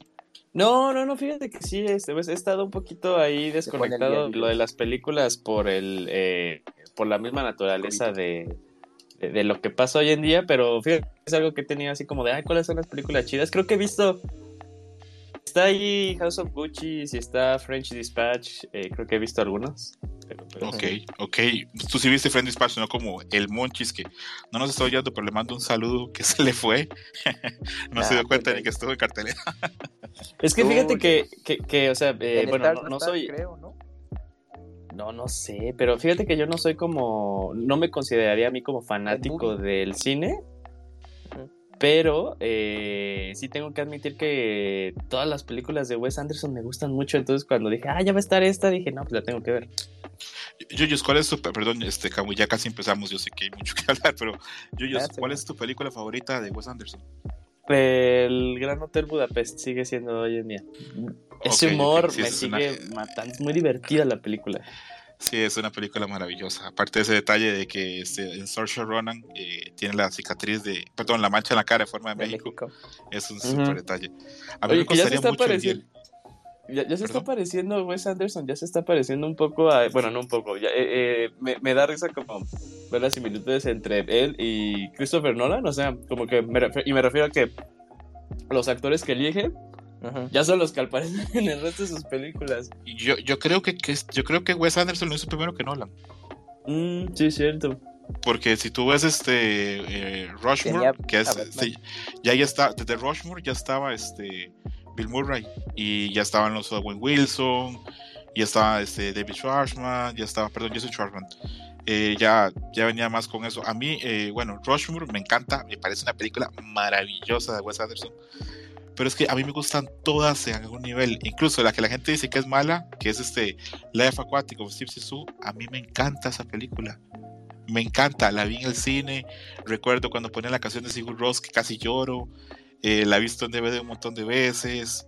A la gente no le gusta y a mí esa película me gusta. Entonces, yo sí soy culpable, yo sí soy de esos mamones que me gusta mucho eh, Wes Anderson, pero no se lo impongo a otra gente, como, como otros cabrones que sí, de que Anderson es lo mejor. No, no, yo entiendo que tenga sus, sus detractores. Eh, si quieren, empecemos con lista como de mejores películas este, de drama. En la primera está Belfast. ¿Alguno de ustedes la ha visto? Porque yo sí ya la vi. Belfast, no, acá no, todavía no se estrena. Ok, perfecto. Eh, sin entrar mucho en detalle, esto va, para la gente que nos escucha va a ser como una guía.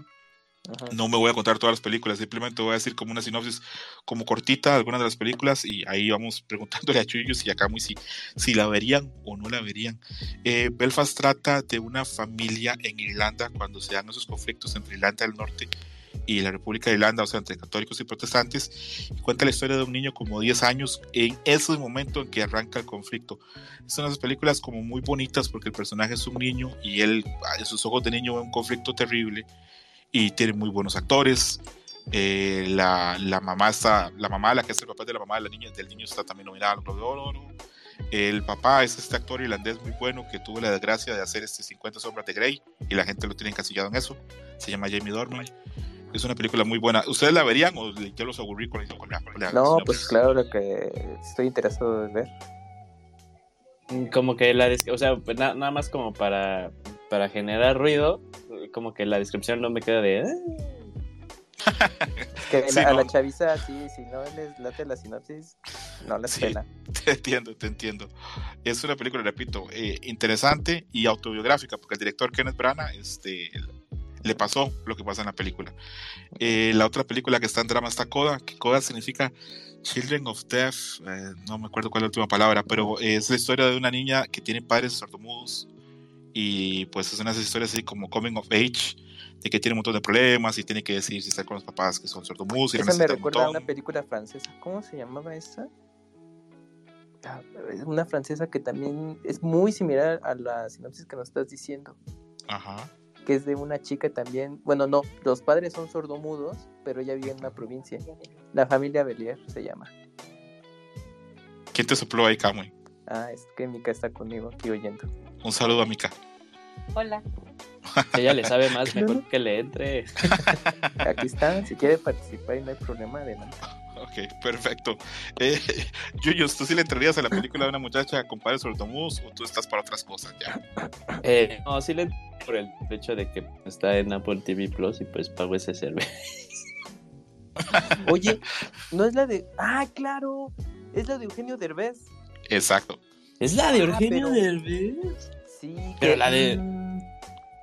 Sí, e, es que a lo mejor en esa la, están cabildeando, como se le llama en este argot, como para que llegue a más premios, pero pues, una de esas no pasa de los Golden Globes, pero no lo sé, quién sabe.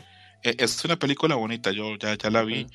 Y ah, ah, me parece que está bien. No una película, para mí no es una película que para ganar premios, pero es esas películas que uno las ve y se siente bien. Belfast también es una película que uno la ve y se siente bien. Ahora, eh, les tengo que reclamar a ustedes dos que yo pasé días con el susto de que Eugenio Derbez iba a ser Mr. Fantastic. No sé si fueron ustedes o si fue, creo que fue Monchis, ¿verdad? Lo platicamos, sí, nos comentó. Ese puto.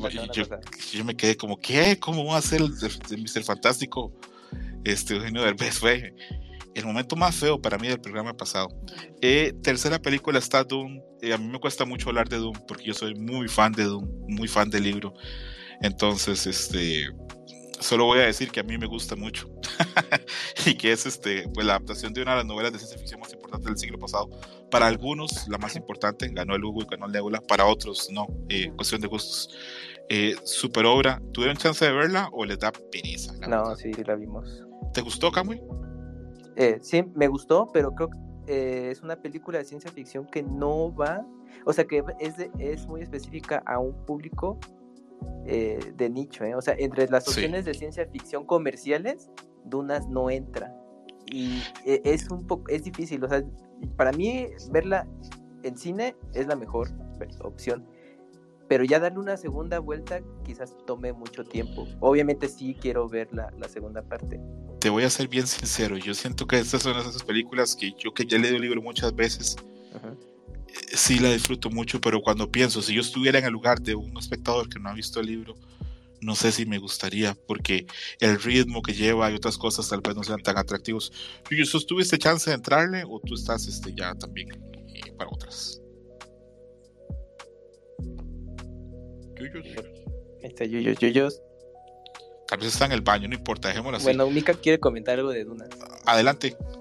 Es que yo creo que Duna, a mí también me parece como muy extraordinaria, eh, pero creo que sí va, o sea, lo dijiste acertadamente ahorita, las personas que ya leyeron el libro, que tienen mucha, mucho esa noción, creo que sí la van a disfrutar demasiado y les va a gustar. Y un poco lo que decía Camuy, si no estás tan acostumbrado a ese tipo de ciencia ficción en donde es muchísimo más narrativo que visual el asunto, la van a sufrir totalmente.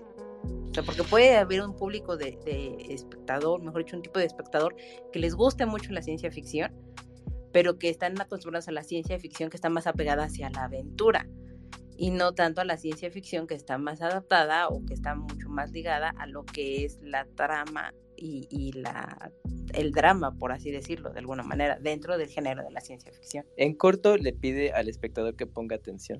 Es, es exigente con el espectador. El cine de, de, de, de Denis Villeneuve es, este, es exigente con el espectador.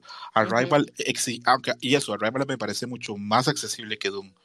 Él exige al espectador. Blade Runner 2049 le exige al espectador. Es interesante porque eh, Denis Villeneuve, eh, a pesar de que sigue haciendo blockbusters, sus cines, sus últimas películas son cada vez menos accesibles. Para mí Blade Runner 2049 es menos accesible que Rival y Doom para mí es menos accesible todavía que Blade Runner. Para mí, para mí, ¿verdad? Ese es mi punto, mi, opinión, porque, este, repito, yo no, no, le recomendaría a nadie, a mí, yo vi Doom y me encantó. En serio, se repito, es de las películas que más me ha gustado, porque repito, yo soy muy fan del libro, entonces poder ver eso y poder verlo plasmado, pues es un sueño, es un sueño para mí. Pero yo no se lo recomendé a nadie, porque no sé si es una película que una persona que no ha leído el libro y que no es tan fan la vaya a disfrutar. Repito, para mí, y ayer este, tuve una pequeña cena con dos amigos que también somos fans del libro y pues, prácticamente llorábamos. Hablábamos de la maravilla que es el cast, de las ideas maravillosas, este, los, lo bien hecho que está todo, eh, los detallitos que tiene para contar, este, que están dentro, los que están y no están dentro del libro. Entonces, repito, para mí eso es así es, no sé, como agua en un desierto, me parece. Sale tu Podameron y Apocalipsis. Detallazo, Sale tu Drax. Sí, todos, todo, todo me parece maravilloso. también de películas muy recientes comerciales en Duna. ¿eh? Sí, sí, tiene un super elenco. O sea, no nada más es que sean comerciales, sino que sí son buenos actores, aparte. Entonces, y, y, me alegra de haber visto esto en IMAX dos veces. Ah, esto no es esto no es una película para ver en televisión. Ahí está Yuyus ya y me solicitó, ya le voy a dar espacio a mi amigo Yuyus para que me diga si él la vio o si le cae mal Zendaya, por eso no la vio. Yuyus, cuando quieras me puedes decir tu opinión de Duna, si, la, si te aburre, si no, si no te gusta Hans Zimmer, y para la gente que sepa, Hans Zimmer y, eh, no hizo la música de Tenet porque Denis Villeneuve lo llamó para hacer Doom y él dijo, Doom es mi libro favorito, vete a la verga, Nolan, yo voy a hacer la música de Doom. Yuyos, ¿opiniones de Doom o no, no la has visto? Ah, no la, no la, he visto, la tengo muy pendiente. Estaba esperando a que ya saliera en, eh, HBO Max. En HBO Max ya, ya salió, pero ya, ya, o sea, sí estoy eh, ya súper tentado a darle play, pero sí es algo que tengo muy, muy pendiente. Cuando salió en el cine, eh, yo estaba de vacaciones por mi cumpleaños, entonces por eso no lo puedo mm, pero si la vas a ver, bien descansado. Sí, sí. Yuyos, cuando la veas, si quieres, llámame, yo me quedo en el teléfono y te explico todo, así paso por paso. Así le digo, esa es la señora mala, esa es aquí, esa es así, pero paso a paso, Yuyos, así. Uy, un Dream Match en vivo. Ay, pero Sería un poquito con él. Pasemos con la cuarta película que está en la lista de drama. Es que es King Richard, que eh, yo la vi hace poco. Eh, les, ahí, les, ahí con una mano en el corazón les admito que yo soy muy reacio a ver películas de Will Smith. Eh, me choca, no me cae bien, no me parece buen actor. pero esta la historia me llama mucho la atención porque es realmente interesante. La película me parece que está bien, la actuación de Will Smith me parece que está bien y siento que la película funciona. No es una película que yo creo que debe ganar premios, pero me parece que está bien. ¿Tú sí sabes de qué va? Sí, no, no hemos tenido oportunidad de, verla. Estamos así como en el límite antes de que nos la quiten en cartelera, pero sí, obviamente la veremos, pero sí, sí sabemos de qué va. Yo creo que a Yuyos esto también le puede gustar mucho porque trata de que es el papá, exactamente, es el papá de las, de las gemelas Williams, perdón, de las hermanas Williams, y como una persona este, afroamericana de clase media baja logra hacer que sus hijas ingresen a ese mundo tan elitista que es el mundo del, del, tenis mundial y logren tocar pues el cielo con las manos, logren ser así pues las máximas superestrellas de ese deporte cuando todo el mundo sabe que el tenis es un deporte de gente pues cuando menos de clase media alta, exactamente también alta. Yuyos, tú que, tú, que si eres pudiente, ¿tú sí has jugado tenis? Es lo que te, iba a preguntar si dijiste que no me iba a gustar por o que me iba a gustar por. No, de hecho, la vi y me gustó mucho, ¿eh? eh ¿Ah, sí? estaba muy interesado. Sí, estaba muy interesado desde, que vi el primer trailer dije, ah, pues es la historia de el papá de las hermanas Williams y también ver como que esta cosa que yo no sabía nada. Como deporte a mí el tenis no me llama. Eh, pero la película me gustó, pero sí pienso igual que tú, o sea, eh, bueno, también no, es que sea yo un, crítico así súper reconocido y que gano dinero por criticar cosas, pero también como que la veo así de, ah, no sé, eh, la veo bien, la veo muy bien, pero también como que me quedo así de, ah, no sé, tanto como para ver ha estado nominada, no sé. Ok, ok. cuando tenga chance, cada muy la, la, la, ven y ahí este, me comentan sus, sus impresiones. Una que yo creo que casi todo el mundo la ha visto y la ha visto que ya la gente ha comentado en Twitter es este, The Power of the Dog, El Poder del Perro. Está ahí en Netflix, está al alcance de todos. Yo la vi hace poco, la vi con mi esposa, eh, me gustó, pero sí es una película que yo no recomendaría porque siento que para mucha gente puede ser un poquito lenta. Tiene cosas muy interesantes, pero para alguna gente puede ser un poquito lenta. Eh, una sinopsis pequeñita, trata de a ver, de dos personas que no sé en qué parte de Estados Unidos están, no sé si es Arkansas o Texas o algo así, pero eh, tienen un rancho, eh, Kirsten Dunst contrae matrimonio con Jesse Plemons, eh, Jesse Plemons es este, el que la gente dice que se parece a Matt Damon pero gordo, es así, que es así, este, rubio así, gordito, contraen matrimonio ellos dos, eh, ella tiene un hijo, este, ya como una edad como unos 19, 18 años, y aparte de eso, Jesse Plimos, el hermano, es este Benedicto, Benedict Cumberbatch. Y él es muy reacio a, todo lo que tenga que ver con, con Kirsten Dunst, el hijo de ella, y ahí se va dando una situación de tensiones donde hay un enfrentamiento como entre una masculinidad este, muy tradicional y otro tipo como de masculinidad. Entonces, con esta explicación que creo que hice tan mal, eh, les pregunto si alguno de ustedes dos la ha visto. Sally Mary Jane, ¿no? Sí, Sally Mary Jane aquí ya se ve, ya, ya, ya han pasado los años. Bueno, aparte de que han pasado los años, ahí la, la ponen particularmente este, descuidadita, creo. sí, ya, ya, ya se nota los años. ¿Ninguno de los dos la ha visto todavía? No, pero no, tenía tanto que está en Netflix. Fíjate que, de, hecho, yo la, yo la agregué ayer a, mi lista. Es una película que sí tengo muchas, muchas, muchísimas ganas de ver. Y creo que es en Montana. O sea, es en Montana porque ahí te dijiste, ¿dónde están? Eh, dije, ay, creo que tiene algo que ver con los 49ers. Dije, ay, pues por Joe Montana es Montana, así que dije, ah, Montana. ok, ok. Repito, es una película interesante. Eh, cuando tengan chance, véanla. Sé que para alguna gente va a ser aburrida y van a tener que verla en varias, este, en varias secciones, pero está muy bien de actuaciones. Y yo creo que esta sí da para ganar premios. Y creo que Benedict Cumberbatch es candidato a llevarse muchos premios. La actuación que ha sacado es muy buena, mete mucha atención, tiene mucha presencia. No voy a spoiler nada, pero es un personaje con el que te quedas. Y aparte la presencia de las cosas que hace marcan este, mucho el, ritmo de la película. Hay momentos tensos en los que solamente hay, hay tensión, solamente porque él está en pantalla, simplemente ahí con, con su presencia. Esas son las cinco películas que tienen los Globos de Oro como mejores películas de drama. Yo creo que ahí faltan algunas. Esta división de drama y, comedia de los Globos de Oro es bien confusa. Eh, pero bueno. a ver, coméntala. A, mí me sorprende no, no ver Spencer. O sea, he escuchado muy buenas cosas de Spencer. Tengo muchísimas ganas de verla. Y sé que, como que este. Que, yo la vi. y, y, qué tal? A ver, a, mí. Mm, la dirige Pablo Larraín, que fue el que dirigió también la película de Jackie, también dirigió la película de No, eh, que es un director chileno que está muy en boga. Eh, es una película que tiene valores de fotografía altísimos. Eh, narrativamente está muy bien, está muy bien actuada. A mí me juega en contra que a mí la, realeza, todas esas élites así económicas, este, me, me caen muy gordos. y a mí me cuesta mucho empatizar con gente con tanto dinero y con tanto poder. Porque, mm, no sé, será por... Será por tantos estudios y tantas bases socialistas ahí en filosofía que, que me imagino que me juegan muy en contra, que me, cuesta mucho empatizar con gente de dinero a mí. Entonces, este, yo cuando veo, digamos, este, la actuación de Kristen Stewart está súper bien, pero a mí me cuesta mucho así como que sentir así como empatía por la princesa Diana o por gente de la realeza me cuesta, porque siento que son gente muy privilegiada. Pero esto se está volviendo un podcast más allá de, otras cosas y no de cine. Eh, la película está muy bien y ella va a ganar premios a muchos niveles porque lo hace muy bien, le copia los manerismos súper bien a, a, la princesa Diana y está interesante. Eh, la música la hace Johnny Greenwood, que es el guitarrista principal de, de entonces, este es una película. Mentira, me estoy equivocando. Johnny Greenwood hace la música de The Power of the Dog. Uf, qué dicho que me di cuenta. A ver si una vergüenza equivocarme con eso.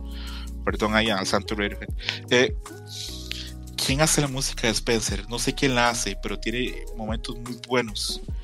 Y aparte algo que tiene Spencer que llamó mucho la atención es que hay momentos en que hay cierta vibra como de tensión, terror, y yo no me esperaba para nada eso en la película. Para nada. Entonces yo sí la recomiendo, pero repito, es una película lenta, no es algo como que ustedes van a ver y se van así como que a, divertir muchísimo. No, no amigo, sí, bueno, también es Johnny, es Johnny Greenwood, estoy, estoy viendo en el Wikipedia. ¿Él hizo las dos? Pues a ver, ahorita me voy a su, a su, a sus trabajos. Esa película está disponible en Netflix, ¿no? Sí, hizo las dos, ¿eh? The Power of, eh, of the Dog y Spencer. ¿Spencer también está en Netflix? Ok. Spencer también está en Netflix, Camo, ¿eh? Yo tengo mis dudas de que esté en Netflix. No, según yo. Mejor lo estoy confundiendo con otra. No, no está nada. Bueno, no, igual no, lo estaba confundiendo con otra. Ok, este, ellos dicen que sí le interesa mucho Camo. ¿A ti te interesa o también a tu, novia Mika también les interesaría ver Spencer? Sí, sí, nos interesa. Pero Mika. Yo, yo tengo una duda porque, o sea, Kristen Stewart al final del día creo que es una buena actriz y la saben dirigir sí, no creo que no, no es tan prometedora, pero tú, tú comentas que sí es, o sea, que está muy buena la actuación y todo. ¿Dirías que es mejor que Naomi Watts, que también hizo a, Diana? En Diana. Eh, para mí es muy difícil compararlas. Yo siento que Naomi Watts es más expresiva que, que Kirsten Stewart.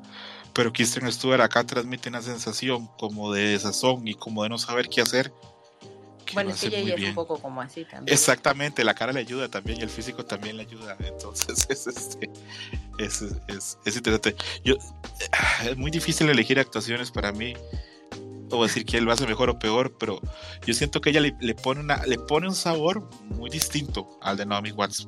Repito, Naomi Watts me parece más expresiva y tal vez hasta mucho mejor, mejor actriz que, que Kirsten Stewart, pero ella le mete ahí, le mete su, algo le mete que, que, vale mucho la pena y hay momentos en que a mí se me olvida viendo la película que es ella. Entonces creo que hizo algo bien. Ok, ok, ok. Ah, mira, ya te... Ay, mm, pensé... Es otra cosa. No, nada, pensé que te iba a confirmar el dato si estaba en Netflix, pero no, es otra cosa. Ok, comencemos con las películas de musical porque ya son las nueve y media y se nos va a hacer tardísimo. Está Cirano, que es este, bueno, la historia clásica. En este caso, Cirano va a ser este eh, Peter Dinkles, que es el famoso enano de Juego de Tronos. Esta yo no la he visto, es la primera película de la lista que yo no he visto. y no le tengo tantas ganas, honestamente, pero la voy a ver cuando haya chance. ¿A ustedes les llama la atención o no? A mí sí, eh, pero por la actuación de Peter Dinklage. Creo que es un muy buen actor. Ok, ok. Yuyu, ¿a ti te llama la atención o tú no necesitas ayuda de ningún enano para conquistar mujeres? ¿En qué concepto me tienes, amigo? Eh, no, pero fíjate que ni siquiera estaba eh, consciente de que existía eso. Ok, no te preocupes, mucha gente no sabe. Yo vi anuncios en Estados Unidos y la gente no sabía si era un anuncio de ropa o de perfume acerca de Cirano, entonces no te preocupes. Segunda película de la lista, Don't Look Up, No Veas Arriba. Esa es una superproducción de Adam McKay, que es este como el, el, el, ¿qué? el guionista de varias películas de Will Ferrell. Eh, también este director de The Big Short, director también de otras, ah bueno, de la película de Vice, la de Nick Cheney, que a él le gusta hacer mucha sátira política y tipo de cosas. Es una película que trata que un grupo de astrofísicos descubre que viene un, un meteorito pegar a la Tierra, intenta contactar con los políticos, los políticos desestiman la idea. Es una parodia prácticamente del negacionismo con el que vivimos hoy por hoy, de que hay gente que no le hace caso pues al asunto del calentamiento global, a la pandemia, XY, y que los políticos van por su rollo nada más buscando sus ganancias, a la vez de que es una comedia negra. Tiene un caso increíble, está Leo DiCaprio, está Jennifer Lawrence, está Meryl Streep, está Jonah Hill, está eh, Timothy Chalamet también está ahí, con un papelito muy corto una película que promete mucho. Eh, los sectores conservadores de Estados Unidos la han tomado muy mal y les ha caído muy mal. Ya en Fox News está muy hablando mal de ella. Yo no la he visto, pero eso que los conservadores la rechazan, a mí me encanta, me llama la atención. Eh, Camu, ¿te llama la atención o no? Eh, sí, pues, sí la quiero ver y ahorita con ya todo el contexto que, que comentaste, pues para tenerla ahí en la mira y pues obviamente si pues por nominaciones futuras y todo, pues habrá que verla también. Sí, eh, ahí tú no ves algún comentario de la película o no le llama tanto. No, a mí no me llama tanto. O sea, creo que tiene buenos actores, pero la trama y eso creo que no, no me llama tanto. La veré, pero no sería de las primeras. Entiendo, entiendo. Yuyu, ¿a ti te llama la atención o tú estás en contra de cualquier cosa en la que salga Jennifer Lawrence? No, sí me llama mucho la atención el, el concepto este eh, de luego lo lo manipulable o lo, lo individualista que puede ser en los aspectos políticos y, y, con este proyecto que intenta pues hacer como una, una sátira de, todo esto me llama mucho la atención. Esta va a salir en Netflix, ¿no? ¿O ya salió? Está, está disponible. Ya está disponible. Eh, creo que sale el 24 de, de diciembre en Netflix. Ahorita está en el cine y el 24 aparece en Netflix, hasta donde yo sé. Ah, ok. Bueno, porque ah, no quiero convivir con la familia. me puedo equivocar. Esta es la película que Netflix guardó como para, para tener fuerza. Esta y The Power of the Dog son las películas fuertes que tenía Netflix para este diciembre. Eh, pasemos a Licorice Pizza. Licorice Pizza le dirige este, Paul W. No, ¿cuál es el de Resident Evil? ¿Paul Thomas o Paul W? Paul W. Anderson. Ok, ok, ese es el bueno. El Paul Thomas Anderson, el que dirigió The Nights, el que dirigió There Will Be Blood, el que es un director de culto. Esto es Licorice Pizza. Esto es una película que tiene dos protagonistas que no habían hecho ninguna película antes, que uno es el hijo de Philip Seymour Hoffman, eh, actor maravilloso que murió hace unos cerca de unos casi 10 años por una sobredosis. Actor de culto para mí. Eh, el hijo de él aparece en esta película de Otanto. Y la que aparece como su contraparte es Alana Haim, que es la vocal de la banda Haim que es una banda indie rock enorme, eh, bastante grande, que ha tocado con Upper Weekend y con otra gente. Tienen algunos discos muy buenos. El disco de Jaime del año pasado está buenísimo, se lo recomiendo en Spotify. Jaime es H-A-I-M, ella es la vocal de esa banda. Eh, grabaron un video musical eh, que se llama Summer Girl con Paul Thomas Anderson y Paul Thomas Anderson se enamoró de ella o su trabajo y la metió acá. Es una película que es este, como un romance, un coming of age en los 70s, en California en los 70s. Eh, creo, o en San Francisco, más propiamente. No sé, no quiero equivocarme en eso, pero sí, desde ese momento la película dicen que está increíble. Yo me muero ganas de verla. Eh, cuando estaba en New Orleans hace unos 15 días pensé que la iba a poder ver, pero ningún cine la tenía. Solo estaban en, ciudades con, con, cinemas de arte más, circuitos de cinemas de arte más ricos, como Los Ángeles o como New York o Chicago. En New Orleans no estoy por ningún lado. Yo tengo muchas ganas de verla y sé que no la voy a ver pronto. Sé que ahorita donde radico en el país en el que vivo no va a llegar pronto. Entonces estoy muy amargado ¿La conocí alguno o la estoy dando a conocer? No, hasta ahorita con las nominaciones de Golden Globes. Ok, ok. Existe. Sí, yo, eh, a mí me gusta mucho el cine. entonces este, siempre estoy ahí como ahí al pendiente de esas cosas y ahí estoy ahí siempre picando y viendo qué películas vienen y eso, entonces por ahí ando. Sale Sean Penn ahí, ¿no? No estoy seguro, pero creo que sí. Ujú. Sí, sí, tiene, tiene, tiene un caso. Creo que está Bradley Cooper. ah, No, mentira, Bradley Cooper está en la del toro, que no sé por qué acá no está. Sí, dicen que todo el mundo que está muy buena, pero Mejor en los Oscars llega. probablemente sí. El- los Golden Globes son una premiación muy rara. Eh, muy rara. Este, los decide la prensa extranjera. Y la prensa extranjera es muy dada como a, a buscar hacerse amigos como los actores y, y a veces Ujú. no buscar con las mejores películas. Este, creo que yo, yo no conocía tampoco que Rice Pizza porque, repito, es una película ahí como muy enfocadita. ¿Verdad que no? Sor- sor- sorpre- para sorpresa tuya sí estaba eh, consciente de, de- de la película por, por Ah. Jaime, por el mismo grupo. ¿Te Eh, gusta Jaime también, Yuyos? Sí, Ah, te mando un abrazo hasta allá, hasta Estados Unidos. gracias amigo, sí, aquí, igualmente, igualmente. amigo. Eh, pero sí, igual que tú, pues bueno, ya, ya estamos casi, no, no tan en el mismo terreno, pero igual yo creo que para enero, febrero, antes de, de los Oscars, pues aquí ya también llegaría. A México, ¿verdad? Ah, no, a mí me lo van a traer como en Semana Santa. va a estar muy complicado acá como, como va a estar. Luego la otra película que tenemos es Tic Tic Boom, que es este comedia musical. Esta está en Netflix, la pueden ir a ver ya. Ujú. Esta es este que es con Andrew Garfield. Eh, este yo no, la, yo no la vi, perdón. Spidey Guardo. Spidey Guardo 2, el que dicen mucha gente que es el Spider-Man más guapo. No sé si será verdad o será mentira. Pero bueno, es lo que la más gente. el tipo de Peter Parker. ¿Te parece? A mí me gusta más Tom Holland. A ver, a ver, ahora ya, hoy salimos. A ver, dudas. hablando de Spidey, mira, Tom Holland me, me gusta, pe- pero es, es más juvenil ese Spidey. Y, Eh, y Andrew. Garfield se me hace más como el Spider-Man joven adulto ya de los cómics que pues uno está más acostumbrado. A mi gusto. No me Podría- gusta ninguno a mí. Uy, ¿Sabes y qué? eso es Yuyos. Fuera de aquí, yo, No, no me, no, me gusta, no me gusta Tom Holland porque siento que. O sea, te, te- te- tuve el mismo problema que cuando sacaron la serie de The Flash. O sea, una de las cosas que me gusta a mí, que me llama mucho la atención de Spider-Man, es que es un personaje demasiado capaz. Y ahí, tal cual, pues como que todos se lo dieron en bandeja de plata por Tony Stark. Entiendo la razón, o sea, entiendo la razón por la cual hicieron. Eso a mí personalmente no me gustó. Eh, favorito.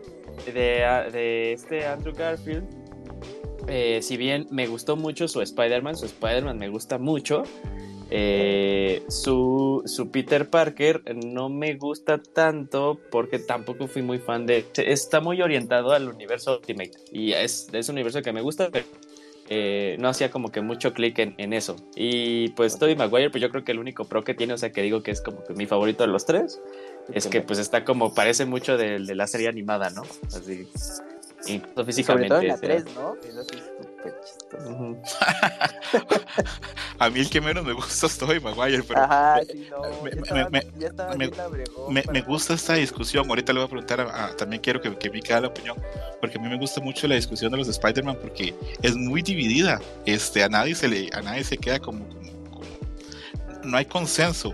Muchas veces cuando se habla de que quién es el mejor Superman, hay consenso. Con Batman casi siempre hay consenso también en cuál fue el mejor Batman. Pero con los Spider-Man no, yo lo veo muy dividido. Eh, ¿Cuál es el mejor Spider-Man para Mika? Eh, también Andrew Garfield. Ok. Pero no El mejor porque es el Spider-Man- Spider-Man más guapo, sino porque creo que es el mejor tipo o que se parece más al Spider-Man que yo conozco. Pero, pero. Spider-Man diagonal, Peter Parker, porque Spider-Man estoy yo así, estoy ya también súper de acuerdo, es el mejor Spider-Man. Sí, sí, sí, o sea, tanto Spider-Man diagonal Peter Parker, creo que sí encaja. Ok, ok, ok. Repito, a mí el que me gusta más es Tom Holland, el que menos me gusta es Toby. Además, de, tengo- Amazing Spider-Man 2 es un buen chick flick, ¿eh? Eh, esas películas, las dos, este, ¿cuál es la que dirige el que dirigió 500 Days of Summer? La primera. La primera. ¿Las dos? La ¿Las primera. dos? Las dos. Sí, las dos. Se las- Las dos. Entonces se nota que ahí tiene, tiene colmillo, que tiene oficio para hacer esas comedias románticas, porque Sí. para mí, de esas películas, lo que más le funciona es la relación entre ellos dos. A mí la Ujú. dos, esa Spider-Man 2 de Andrew Garfield, me parece vomitiva, sobre todo cuando salía Electro. Las cosas cuando sale Electro son terribles el personaje. sí, sí, a mí no me Los gustó efectos la son- abominables. Yo sí entiendo que esa, que esa saga que se fuera cancelada. A mí me parece que la 2 a mí no me gusta.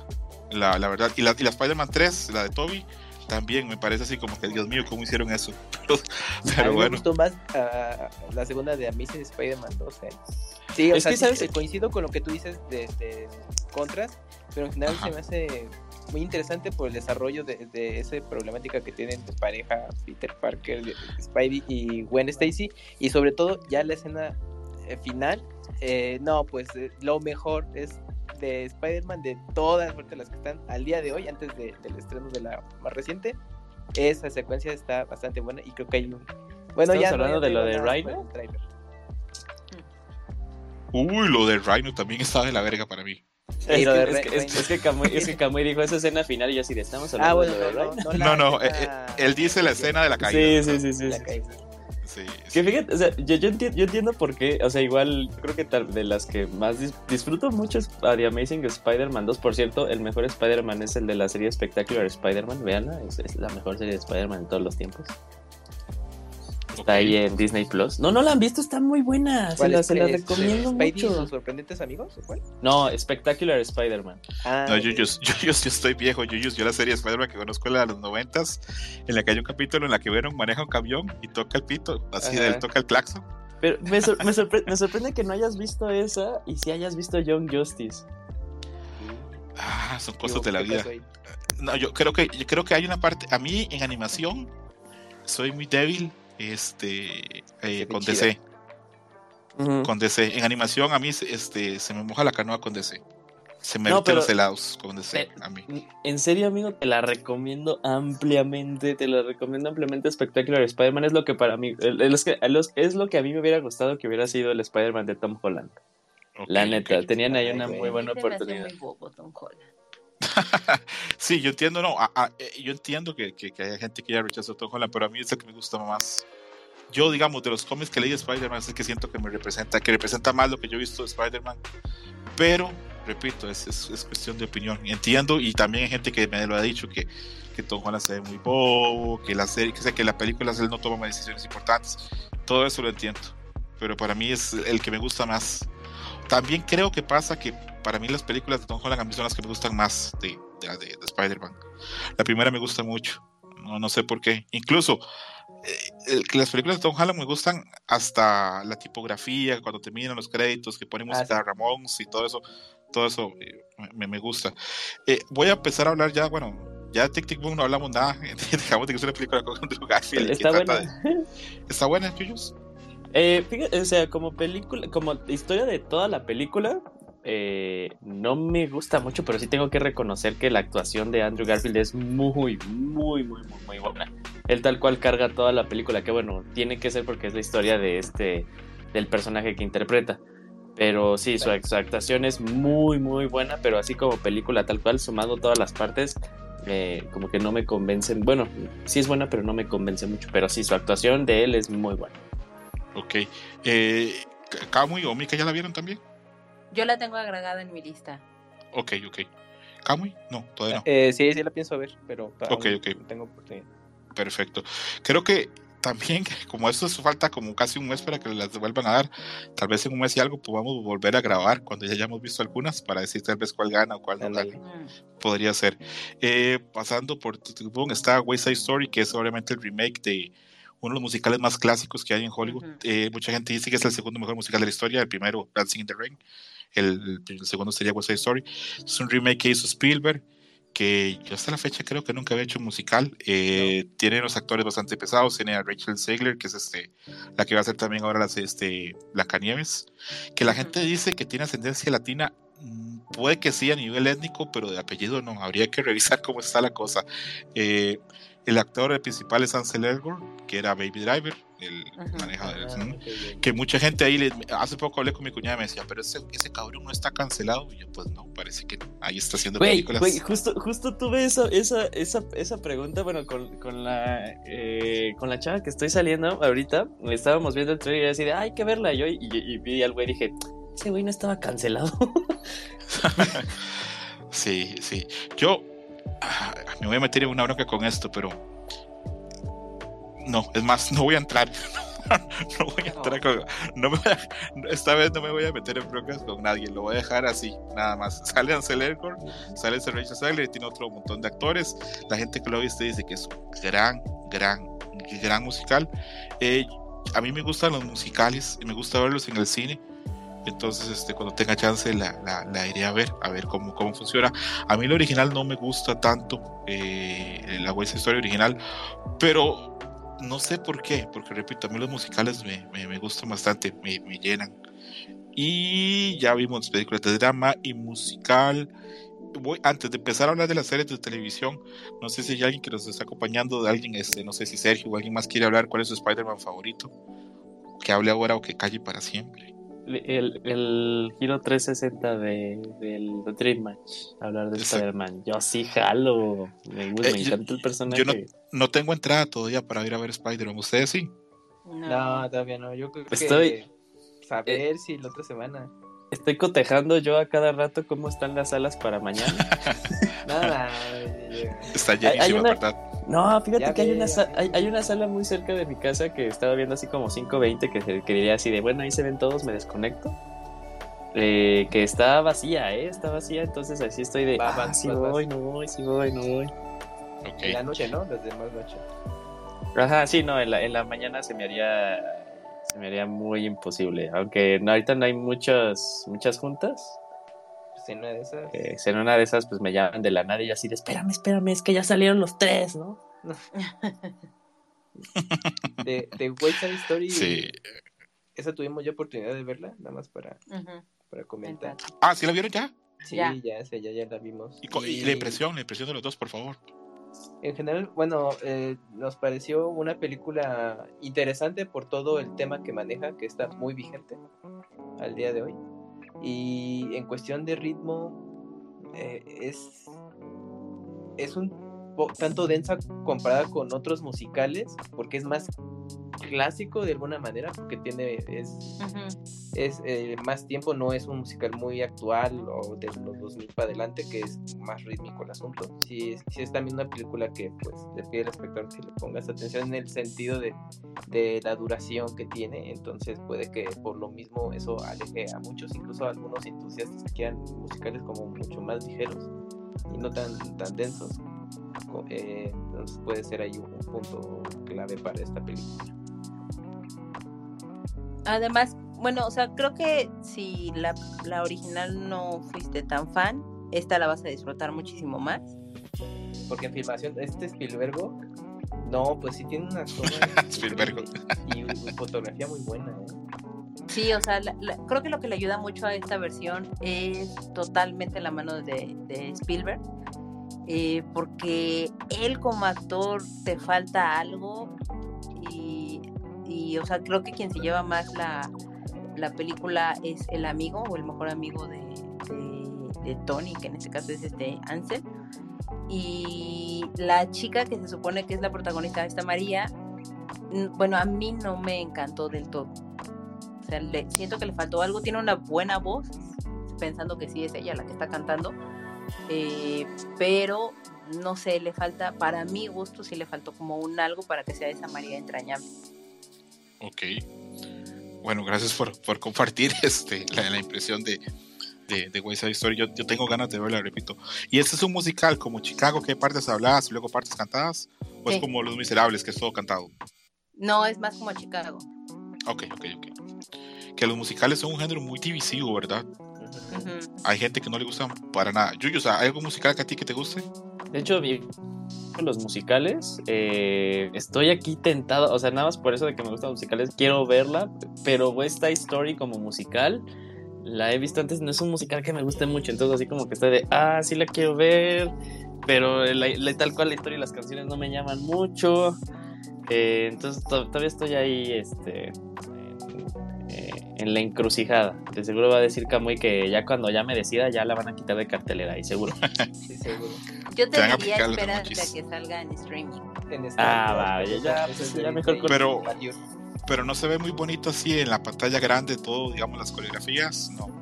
¿No vale la pena? Es que las coreografías tampoco son tan increíbles. Pudieron ah, ser muchísimo mejores. Están bien, ah. están padres, pero. Hay buenos momentos. Sí, no, o sea, en general, y creo que esa es la gran magia de los musicales debe de tener muy buenas canciones y debe de tener muy buena coreografía. Y aquí no tiene tan buena coreografía. Porque, por ejemplo, me estoy desviando, pero yo disfruté mucho La La Land en el cine y ya viéndola así en la casa, en una ah. pantalla incluso grande, no es igual. Eh, para mí no, no, no fue igual. Entonces, yo, voy a intentar poder a verla, eh, hacer el esfuerzo de ir a, a verla al cine. Eh, con las series de televisión, y con eso vamos cerrando, digamos, el programa, porque no quiero que se haga tan tarde. Tenemos Lupin en Netflix, que yo no he visto Lupin en Netflix. Yo sé que Yuyu ahí me quiere meter un golpe, porque dice, ¿cómo cabrón si tú solo Lupin el anime? Yo no he visto Lupin en Netflix. Eh, mi papá me comenta que es muy buena. es buena. ¿Ah, tú sí la has visto, Yuyus? Sí, sí, sí, fíjate que desde que, o sea, aunque no he visto la, la serie de anime, estoy eh, Fíjate que por persona, güey, por persona me interesó el personaje, pues ya ves que Arsène está basado en, Lupin. Lupin. Eh, entonces eh, vi, la serie y, me gustó a mí, eh. Bueno, la segunda mitad no me gustó mucho, pero la primera mitad me gustó bastante.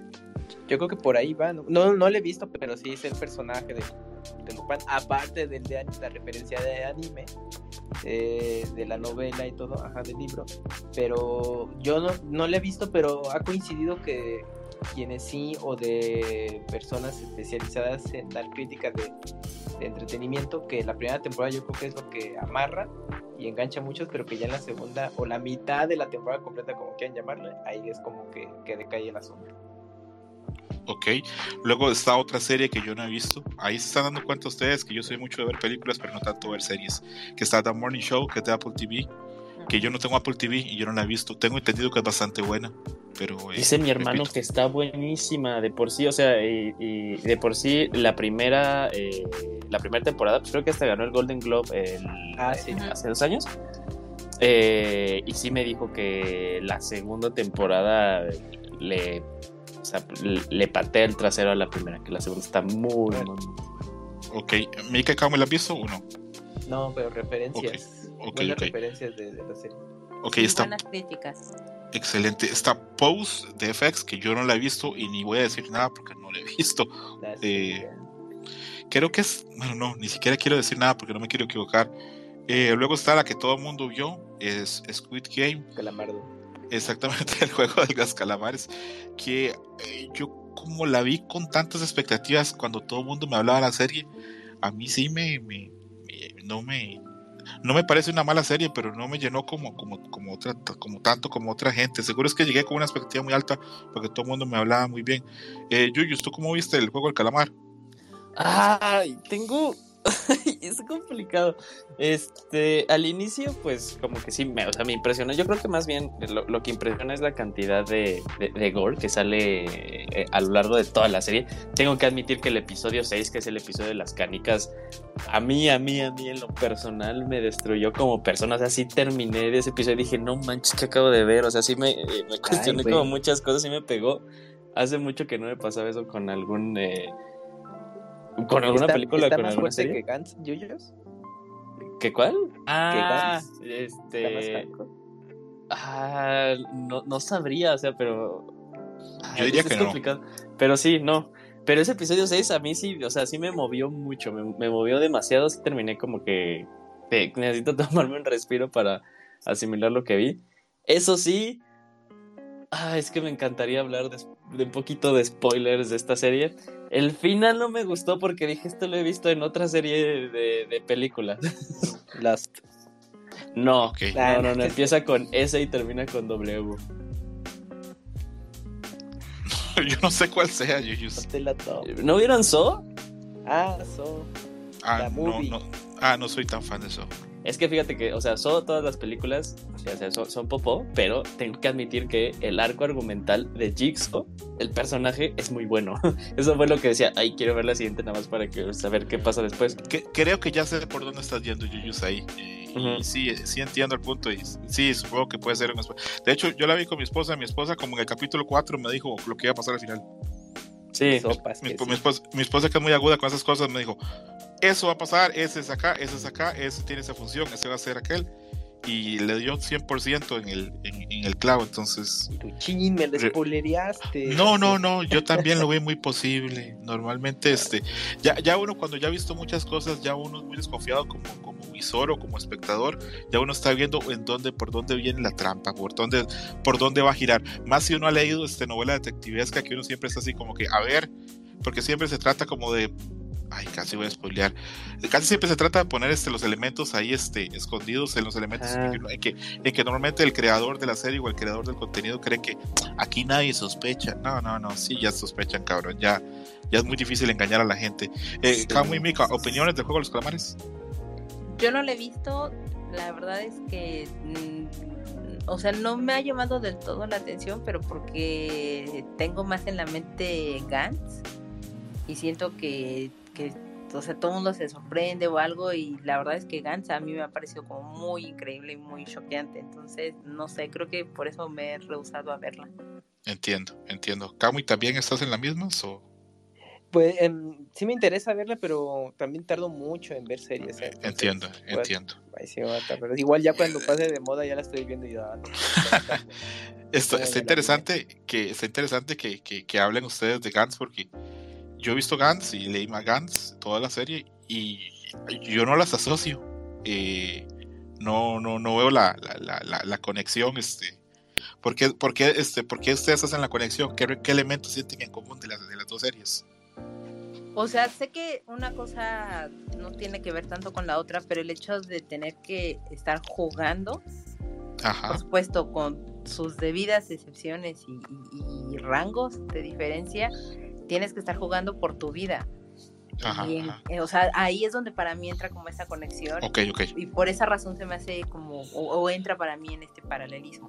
ok, Sé que no tiene nada que ver una cosa con la otra, pero por eso yo las asocio ok, en ok. este caso se me hace muchísimo más in- interesante y maduro, por decirlo de alguna manera, Gantz que este.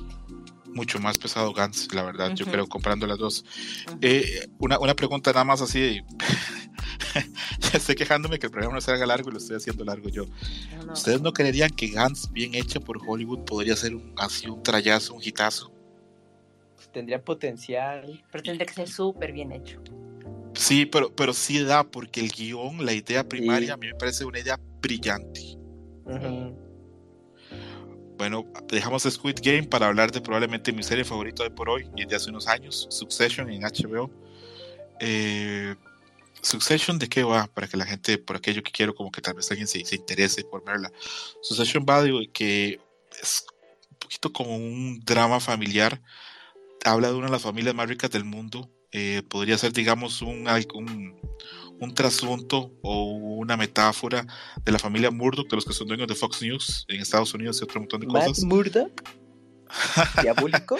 No, no, no, no, no. Ah, Los Murdoch de la vida real, este, los dueños de Fox, de todo ese emporio de, de, de medios y, y prensa.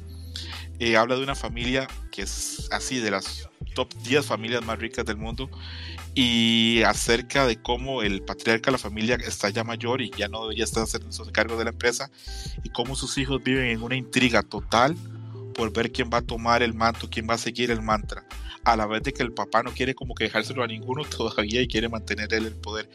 Es casi como una obra griega al nivel de la tragedia familiar que se da. Eh, la música es buenísima, la actuación es buenísima, las ambientaciones son increíbles. Eh, ha ganado todos los premios este, en los últimos años recientes y recomiendo Succession así con las dos manos. lo- Eh, la serie lo- está súper de moda. Lo soci- ¿Sería tu equivalente al nuevo Mad Men? Mm, ¿En qué sentido cambio? Tal vez en que la serie es muy exitosa. o- Pues como el estilo corta, bueno, no lo he visto. También tengo buenas referencias de que la serie ser de el Hit. Y, y sobre todo pues para los que se dedican al medio de entretenimiento, yo creo que se, se van a así de, oh sí, es como Televisa, TV Azteca, no, lo presumo yo. Pero con lo que tú estuviste platicando, me recordó mucho a cierto punto, con, guardando diferencias a Mad Men. No, no, no, va, no, va, no va tanto por ese lado, digamos, del manejo de los medios, sino, sino más por el conflicto familiar de quién toma el poder respecto a las empresas que ellos manejan. Ah. Eh, es eh, a mí me encanta la serie. Eh, me gusta muchísimo este me duele mucho porque este domingo terminó la tercera temporada y ahora van a pasar pff, un X cantidad de tiempo para volver a ver otra nueva temporada. En la pandemia nos atrasó un año ver este, la, la tercera temporada y repito, la recomiendo mucho, mucho, mucho, mucho, porque también es una parodia muy grande de toda esa gente que tiene tantísimo dinero, pero que a la vez tienen unas vidas como muy pueriles porque son como muy tontos a la vez. Eh, Súper recomendada. No sé si alguno de ustedes, bueno, ya Cami me dijo, no sé si Yuyu ha oído hablar de Succession o... No, no, no.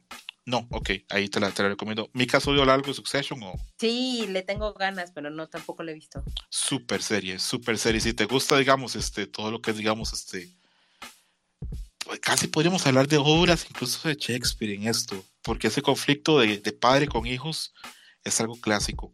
La recomiendo muchísimo yo Succession, pero repito, tal vez hay gente que puede ser un poquito aburrida, pero la recomiendo mucho. Eh, apenas son las nueve y ya vamos a punto de se nos faltan pocas series, qué alegría, pensé que se iba a ser eterno esto y que la gente se iba a aburrir mucho. Eh, tenemos The Great en Hulu, que estamos en un área gris. Yo sé que en América Latina no hay forma de ver Hulu de forma legal, y The Great es una gran serie. Es con Dakota, no, con la hermana Dakota Fanning, ¿cómo se llama? El Fanning, perdón. Eh, mm. la, que es más, la que es más alta y más esbelta, podría decir por ahí. Ella este, hace el papel de una princesa que la casan con el zar de Rusia. El zar de Rusia lo hace Nicholas Holt, bestia en X-Men. Eh, ¿Qué más hace? ¿Qué más hace Nicholas Holt para ver? El hecho bueno. Ah, está también en Mad Max Fury Road. Bueno, este, él es el zar de Rusia es una comedia muy divertida la serie, la recomiendo mucho. Pero aquí quién voy a engañar, la única forma que tenemos para verlo es por torrent. Eh, Hulu solamente está disponible en Estados Unidos y en Canadá hasta donde tengo entendido, entonces. O bueno, puede ser con VPN, eh, eso hacen mis conocidos también. Eh, luego, otra serie, o no, no les pregunté si se ha visto The Great o no. Supongo que no. No. No. Ok, ok. Ok, ok. Está Hacks, que está en HBO Max, que es una gran serie. Esa trata de una comediante, creo que es un trasunto de Joan Rivers. No sé si se acuerdan ustedes de Joan Rivers. Que era, ok, es un trasunto de Joan Rivers que ya la carrera se le está acabando y le meten como una escritora joven a que le ayude con chistes, la relación que hay entre ellas y cómo la carrera de las dos ahí va como forma paralela subiendo y bajando. Está muy divertida y está muy buena. Se lo recomiendo, está en HBO Max, ahí no, no hay pierde. Eh, ¿Han tenido chance de ver algo de esta o también es desconocida? No, yo no, ahora sí que ni la había escuchado ni, nada. Sí, ok, ok. Luego, otra serie de Hulu. Vamos mal acá. Only Murders in the Building, este, que es una comedia con dos este, actores de comedia ya clásicos que están un poquito olvidados, yo creo. Ya la gente ya no se acuerda de ellos. Uno es Martin, otro es Martin Short. Y la tercera en Discordia es Selena Gómez, que eh, yo pensaba, voy a sonar muy grosero, pero yo pensaba que Selena Gómez iba a morir y me había comentado que le habían hecho un trasplante de hígado y que no le quedaba mucho. Y yo le compré lo que la persona me dijo y yo estaba con que Selena Gómez ya, ya no estaría en este mundo, estaría con Vicente arriba. no sé si, si me, me, contaron mal o entendí mal, pero, pero bueno. Oye, esa, esa no está en Stars de casualidad. Es que luego la promocionaban. Tal vez la Nueva, la nueva serie de Selena Gómez, y ahorita que la mencionas, bueno, yo lo estoy relacionando. Tal vez sí, es más, tal vez The Great está en Stars, porque Julio es de ABC y ABC es Disney. Déjame reviso. Sí, sí está en Stars. ¿Cuál? ¿The Great? No, The, The Great esa, esa, es que Stars está The Great y en Stars Plus, que es la, la, franquicia de Disney, ahí está eh, Only Murders in the Building. Ok, ok. De esa es de la, tal vez es la única serie o la única película de toda la lista de la que yo sé nada. Entonces no la voy a recomendar ni de recomendar. Eh, Yuyu, ¿sabes algo de esto o te estoy hablando en chino? No, están hablando en chino. Ok, perfecto. Luego está Reservation Talks, que esto es este producido por Taika Waititi. Si estuviera Robert, ¿quién es Taika Waititi? Taika Waititi es un director de Nueva Zelanda, eh, muy capaz, creador de una comedia maravillosa. Así le dijimos, ¿no? sí. Exactamente. y que sí nos sorprendió que sí la vio. Sí, y, la, y, dos veces, digo dos veces, está interesante, película maravillosa, You're right. ¿En cuál? En la de este... ¿De Guy? Green Lantern, de Guy. Ah, Guy, Free Guy. También sale en Free Guy. Ah, ok, también sale Free Guy. Ok, ok. Tiene una película maravillosa de principios de los 2000, no sé cuándo es, que se llama in the Shadows, que es un un documental falso de unos vampiros que viven en Australia o en Nueva Zelanda, no me acuerdo. Pero maravillosa de las películas con las que más me he reído. Eh, tiene una serie también que se llama We the Shadows, que está en FX, que también es maravillosa. Eh, yo no me la pierdo. No entiendo por qué no está nominada acá. Me da coraje que no esté. Eh, bueno, él produce esta serie que se llama Reservation Dogs. Eh, parodia al nombre de Reservoir Dogs de la película Tarantino, es Reservation Dogs, y trata de unos adolescentes este, una reserva indígena en Estados Unidos y su deseo de poder irse a California o a, vivir, porque no sé por qué, que ellos creen que van a vivir mejor en California que en la reserva en la que están. está bastante divertida y con el humor este, bastante distinto, a mí me gustó. Y luego está una serie que a todo el mundo le encanta, a todo el mundo le fascina, menos a mí. Ted Lasso. Yuyus, ¿tú sí has visto Ted Lasso? Sí, sí, sí, sí. Ok, date gusto. date gusto, Yuyus. ¿Por qué, ¿Por qué Ted Lasso es maravilloso y por qué yo estoy mal? Ah, a mí me, bueno, a mí lo que me gustó de Ted Lasso era como esta eh, nueva forma, o a ver, no sé cómo nueva forma. Eh, es que a ver, voy a tratar de temas que tú ya sabes que estoy como metido. Ah, promueve masculinidades positivas. Eh, diferentes tipos de masculinidades. Entonces me parece a mí, e, eso fue lo que dije, ah, pues a ver qué pasa. Y aparte, las historias que, que, que, llegan a pasar se me hacen muy, muy wholesome. O sea, sí, sí llenan el alma. Eh, y, tienen mucho corazón, tienen mucho corazón todos los personajes, todas las historias que tratan. A mí me gustó bastante. Es una serie que te hace sentir bien, ¿verdad? Después de verla. Sí. Tal vez yo creo que tal vez eso fue lo que a mí no me gustó. Yo estaba buscando cosas que me, que me concordaran más con, con, mis dramas del día a día.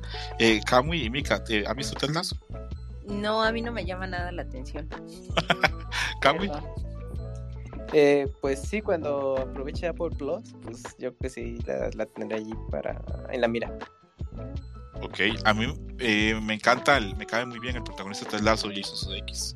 Eh, siempre que, este... que empezó como un como una campaña de un comercial de fútbol americano de algo, ¿no? Y de ahí se surgió ya la serie.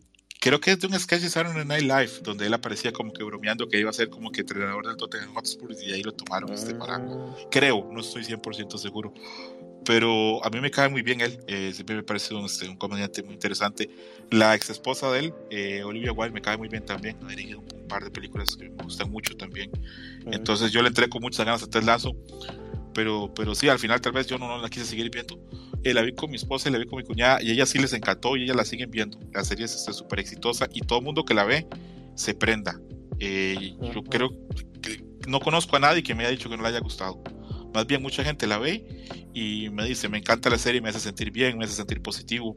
Cuando termina, este, me, siento mejor conmigo mismo y con mis cosas y yo, increíble y bien por ellos. Entonces, este, creo que esta es la serie y no sé si con esto es un reduccionismo muy feo lo que voy a decir, pero que esta es la serie para gente que hace ejercicio y se siente bien y son felices haciendo ese tipo de cosas. Yuyos. Sí, como Yujin, gente Por eso me gustó. esa, serie que, habla así como de, un mejoramiento, de estar muy bien, de sentirse bien.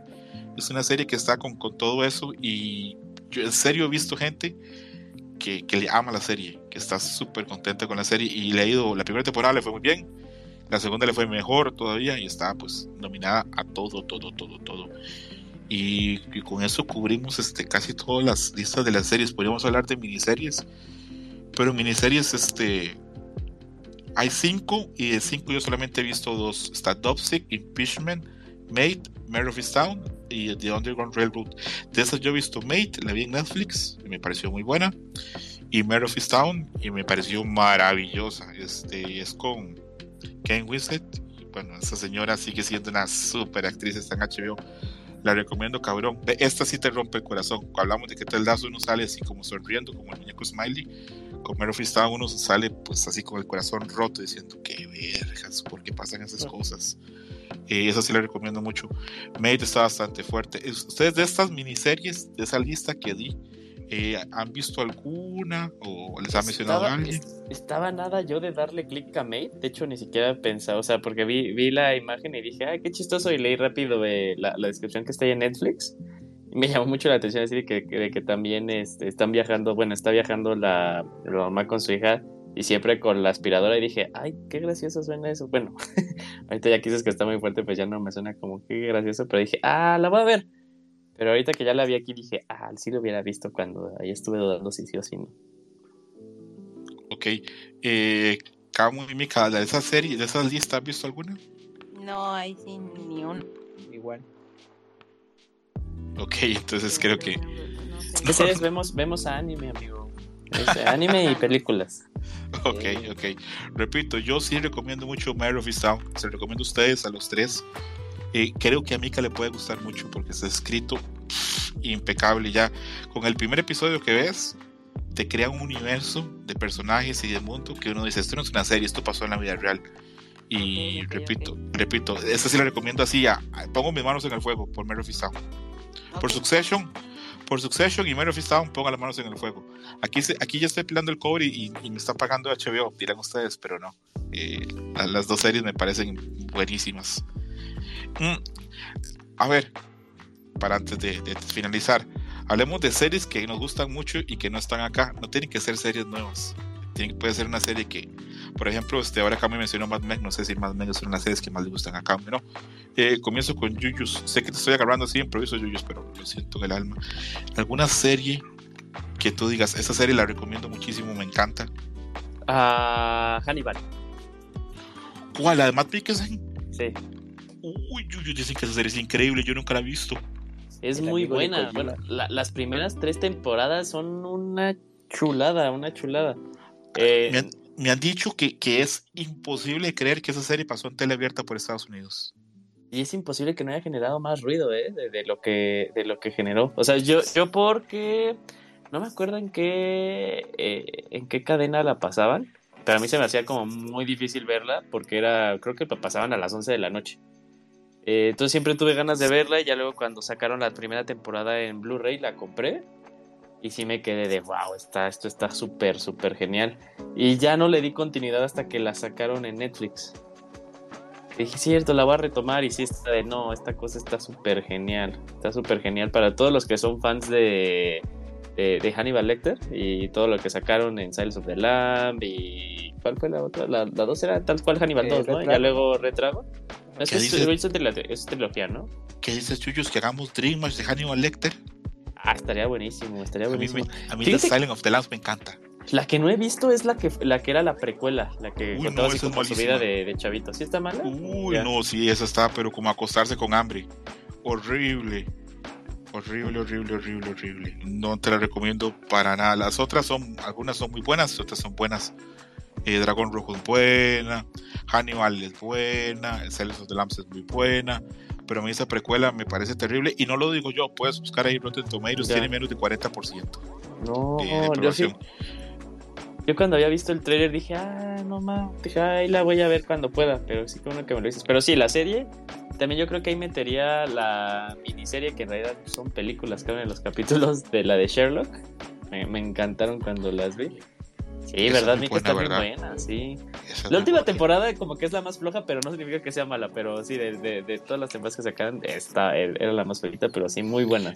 Sí yo, yo, algún día voy a ver este, la serie de, de, Hannibal Lecter porque yo soy muy fan de Matt Mikkelsen, muy, muy fan. Ya ha quedado constatado en este podcast. Este, que ahora lo vamos a ver en Animales Fantásticos, que ya salió el trailer de Pasa ahí, Camo, es que yo soy muy, muy renegado por ver Harry Potter, entonces, ese mundillo me, me, me, no, no, me genera cierto rechazo, pero me gusta mucho más Mikkelsen, tiene muy buenos actores de esa serie, entonces tal vez sí la voy a ver, pero me, como diría el Moy, me voy a esperar a que esté en descuento ahí, el del Día uno, pero me espera reseña.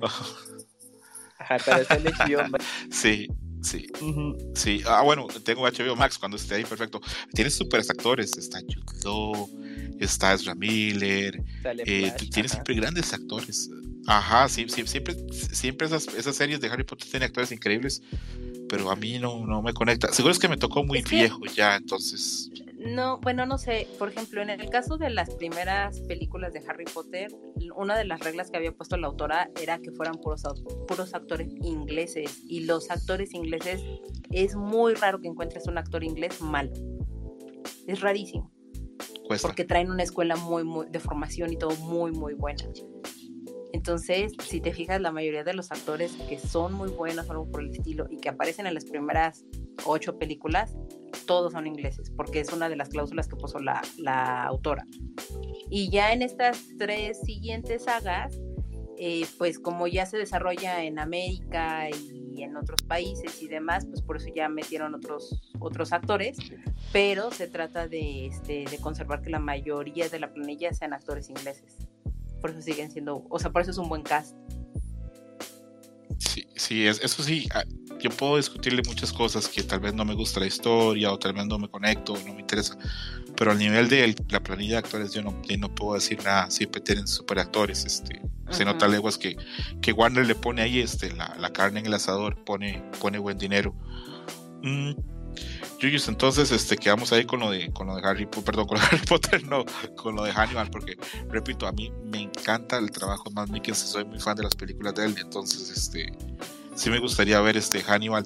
Mi esposa la ha visto y me ha dicho que es muy buena. no sé por qué. el, el, personaje, o sea, independientemente de, del personaje de, de, Hannibal y de, y de Mikkelsen, eh, yo, para mi gusto, el que se lleva todo pues, es el personaje de Will es en el que está pues más bien ahí toda la serie. O sea, sí, por todo lo que pasa es, es, impresionante. Si te gusta como esto de thriller psicológico, esta serie ahí está tal cual hace check inmediato. Ok, ok. Eh, voy con Mika. Mika, ¿alguna serie que quieras recomendar? Que tú digas, esta me encanta. Em, me gusta mucho Sherlock.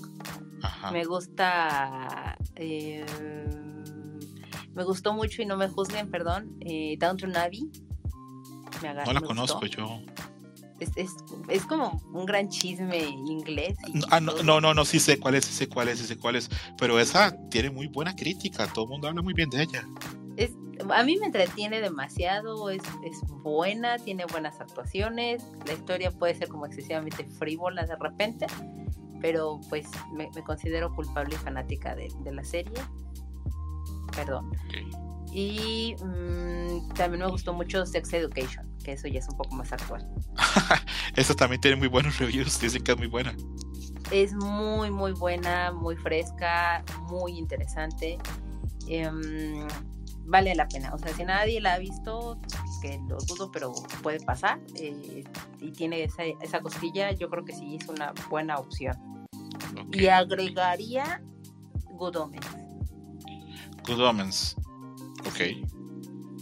¿Te gusta más Good Omens que American Gods, que la serie? Sí. Good Omens creo que es una muy buena adaptación. American Gods pintaba para bien, pero cuando empezaron a desvirtuar totalmente la historia de ese libro, ahí me perdieron. Que yo creo que Mika y yo tenemos ahí este un cruce a futuro con los americanos, con los eternos, con Morpheus y con, con, todos estos seres este maravillosos de Neil Gaiman. Ahí tenemos un encuentro Cifrado en el futuro. No sabemos cuándo, pero está cifrado. sí, sí, sí. Va a pasar. Más, eh. más temprano que tarde va a pasar. Que por cierto, ¿la serie Sadman no estrenaba antes de que terminara el año? Supuestamente sí, y tengo mucho miedo de esa, de esa serie. Oye, yo, es de tu team, amigo. Ah, no, no era de tu team también que sentías que no iba a, a, pues sí me da miedo, sí me da miedo, pero también me da ansias porque yo siento que, a ver, ¿por qué con Sam sí y con Cobo Vivo no? Porque Cobo Vivo siento que es muy difícil por el tono y las cosas que maneja de adaptar y que se vea bien. ¿Y Sadman? yo siento que es más accesible adaptarla.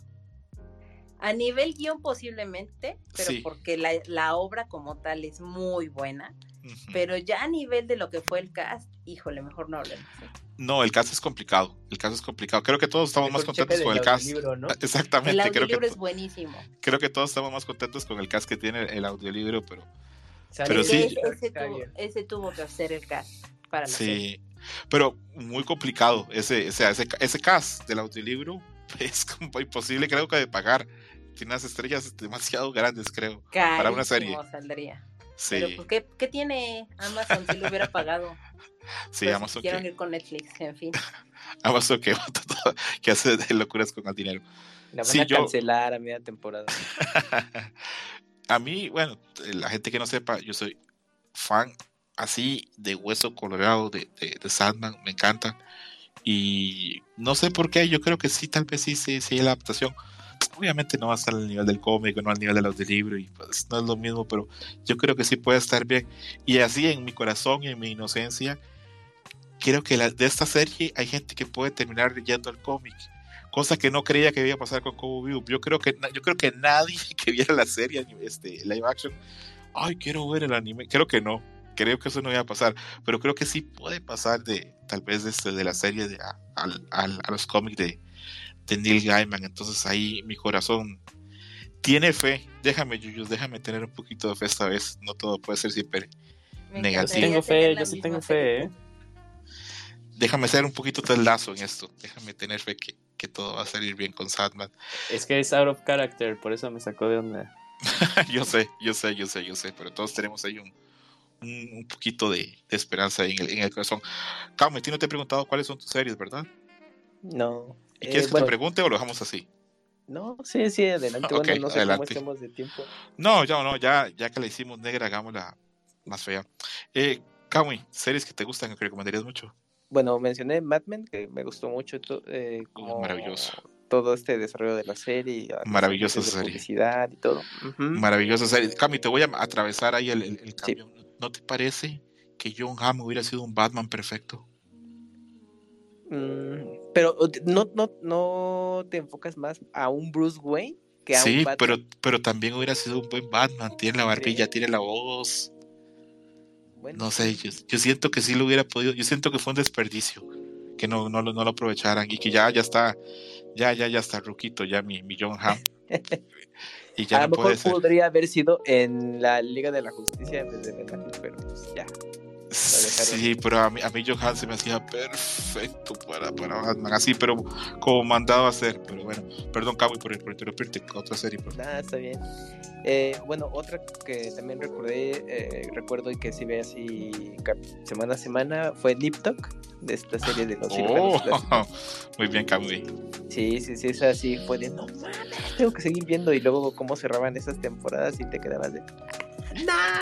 Bien perversa Nip Tuck. Yo me acuerdo que yo veía Nip Tuck cuando estaba este eh, el último año de, prepa y salían unas cosas que yo me quedaba como que y recuerdo mucho que me lo recomendaba un amigo de prepa que, que, me contaba siempre chistes de Nip Tuck de que por ejemplo el doctor ¿cómo se llamaban los doctores? ¿Doctor Troy era? Eh, Sean era uno. Troy, ¿no? Sí, Troy. Que una vez que, que es este.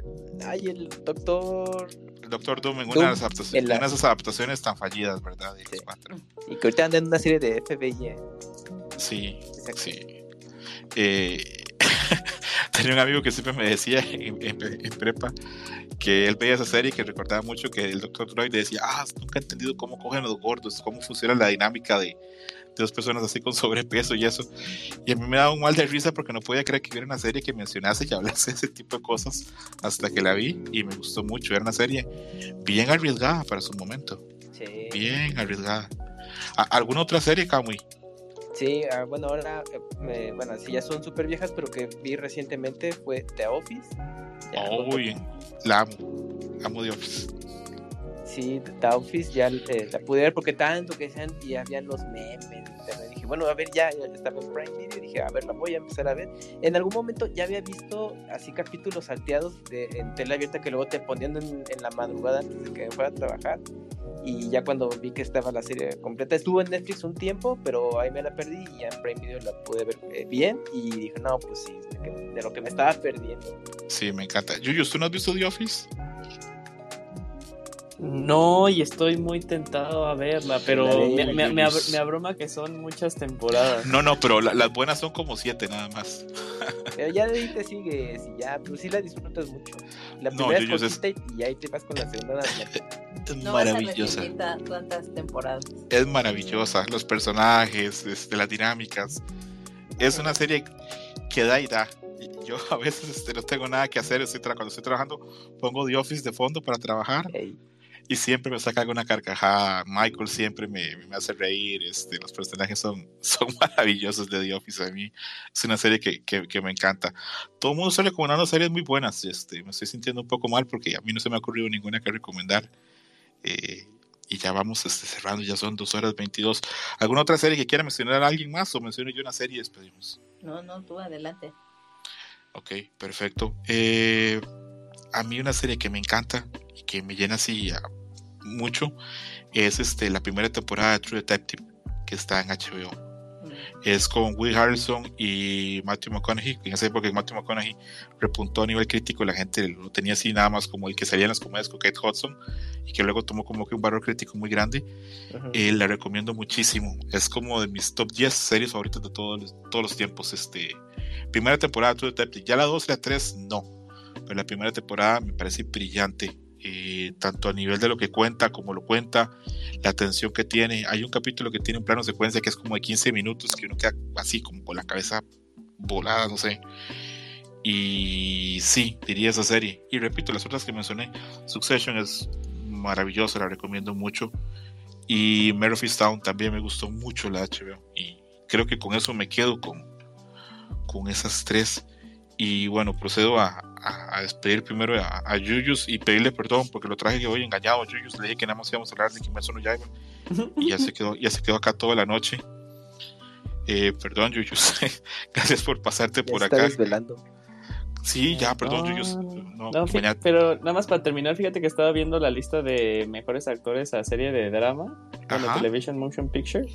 Sale Oscar Isaac por eh, Scenes from a Marriage. ¿Sí la vi? Ah, sí. ¿Ah, sí viste la eh, serie? Sí, sí, sí la vi. ¿Y has visto la serie, la serie original de Grant Batman? No, no, no, no he visto la original, ni, sabía que había una original hasta ahorita que vi. ok, perdón. Pero pues sí, pero sí me pareció muy buena su actuación, ¿eh? Y la serie está buena para pensar.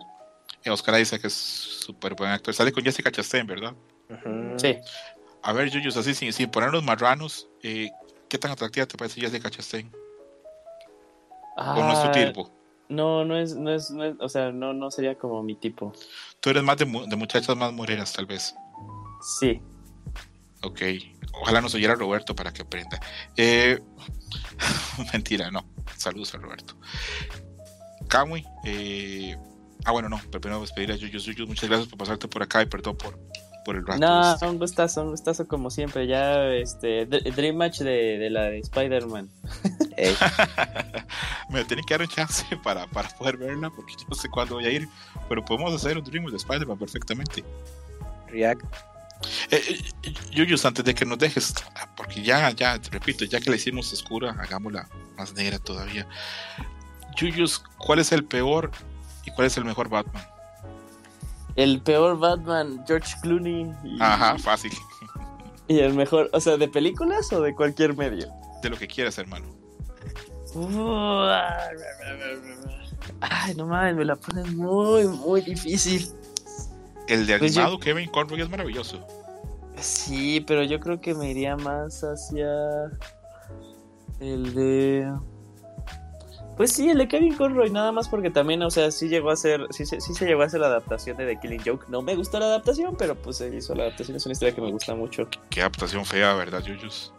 Es que bueno, o sea, sí pusieron algo que no tiene nada que ver, pero está muy padre. Si, has escuchado el, el monólogo narrado por Ay, ¿cómo, ¿cómo, es posible que se me haya ido el nombre? ¿Mark Hamill? Este, sí, de Mark Hamill, pero no, no el que hizo la película, sino cuando le decían, ah, ¿lo puede leer? Ok. ¿Pero sí, sí has visto ese video? Sí, sí lo he visto, sí lo he visto. Ah, no, nada más por eso, y también se me hace súper genial ver... Eh, ya por fin verlo animado y así como vivo y directo, me, me, gusta mucho. Pero sí, yo diría que entonces Kevin Conroy. Yuyo, vamos a hacer un día de estos, es un Dream Match también de Batman, porque acá somos muy fans de Batman. Acá tengo a Paco que va a hablar ahorita y él también es fan de Batman. Paco, eh, cuéntanos ¿qué, ¿qué, nos vas a decir. ¿Nos vas a recomendar una serie o vas a decirnos que Tom Holland es el mejor o el peor? Cuéntanos. No, no, no, no voy a hablar de Spider-Man por este momento. Hola, buenas noches a todos, Yuyos, Camuy, jóvenes, a, toda la gente que esté escuchándonos. Nada más quiero venir a decir, güey, ¿por qué no hablan más de Succession, güey? Succession es un pinche es la serie del año, güey. Para, no dar spoilers, este, Paco, pero a mí también me encanta Succession. A ver, ¿dónde se puede consumir? En HBO Max, güey. Pero habla de una familia de, como dijo, como dijo Pixcroto, de archiputi recontra millonarios. Así de, ay, voy a ir a, a, jugar béisbol y tomo un helicóptero, güey. Así, a la ver. Pero lo importante es cómo la interacción entre familia te lleva a lugares muy, muy, muy oscuros, güey. Y, y creo que, que no le estamos haciendo justicia hoy esta noche. Digo, ya llevo rato escuchándolos, Y dije, ah, sí, pero hablaron de Succession. Dije, no, tengo que, que hablar con ellos porque la acabo de terminar de ver el domingo. Ah, o sea, yo no la había, yo no la había visto, pero me la aventé en dos semanas. Y el domingo fue el Oh. final de temporada y dije, no, esta serie. De atracón. Sí, no, no, no. Me, me dio una tascón, pero machín de la serie. Me y está muy preocupa buena. porque Yuyus, Yuyus es muy dado a pegarse a tracones. No es nada raro que Yuyus para el otro martes me diga, ya vi toda Succession, cabrón. A ver, Yo a ver, no, vamos- yo- vamos- no. va- va- déjame hacer la valoración en vivo. No, o sea, pero Mira, cada capítulo, eh, la primera son tres temporadas, Yuyos, pero la primera creo que son 10, la segunda creo que son 10, la última son 9, y por lo general duran una hora, así que si te das cuenta, con ver un arco de One Piece ya viste Succession. Así que no me, no, no me vengas con, es que son Sí. muchos capítulos. de- dep- No, depende el que- arco, depende la, o sea, ahí sí te diría que depende. No, pues arco, con, eh. No, con el primero que- es East Blue, güey, ya son 62 capítulos de East Blue. Tú ya viste más de, de ese tiempo Succession, güey. O sea, Que sí, fíjate, fíjense que si así estoy viendo que son 10 capítulos de una hora cada uno, pues yo creo que sí, Ya ven antes de comenzar No, el yo- yo- nuevo año ya, lo, ya, ya estaría No, día, eh. no, Yuyus, no te pegues el atracón, velos con más tiempo, creo que es mejor. no, pero sí, neta, esa serie vale muchísimo la pena. Sí, es Neta, neta es una maravilla la actuación. No hay ninguna actuación que digas, ay, este güey lo hace mal. O, sea, todo se De hecho, todo congenia. está nominado. todo se congenia muy cabrón en ese pedo, güey. No, digo, no, ¿Sabes qué, ¿Sabes qué tiene? ¿Sabes qué tiene maravilloso Succession? Y diciéndolo, no voy a hacer justicia con, con lo que es el opening. La canción es maravillosa. me, me da como cringe esa canción, güey.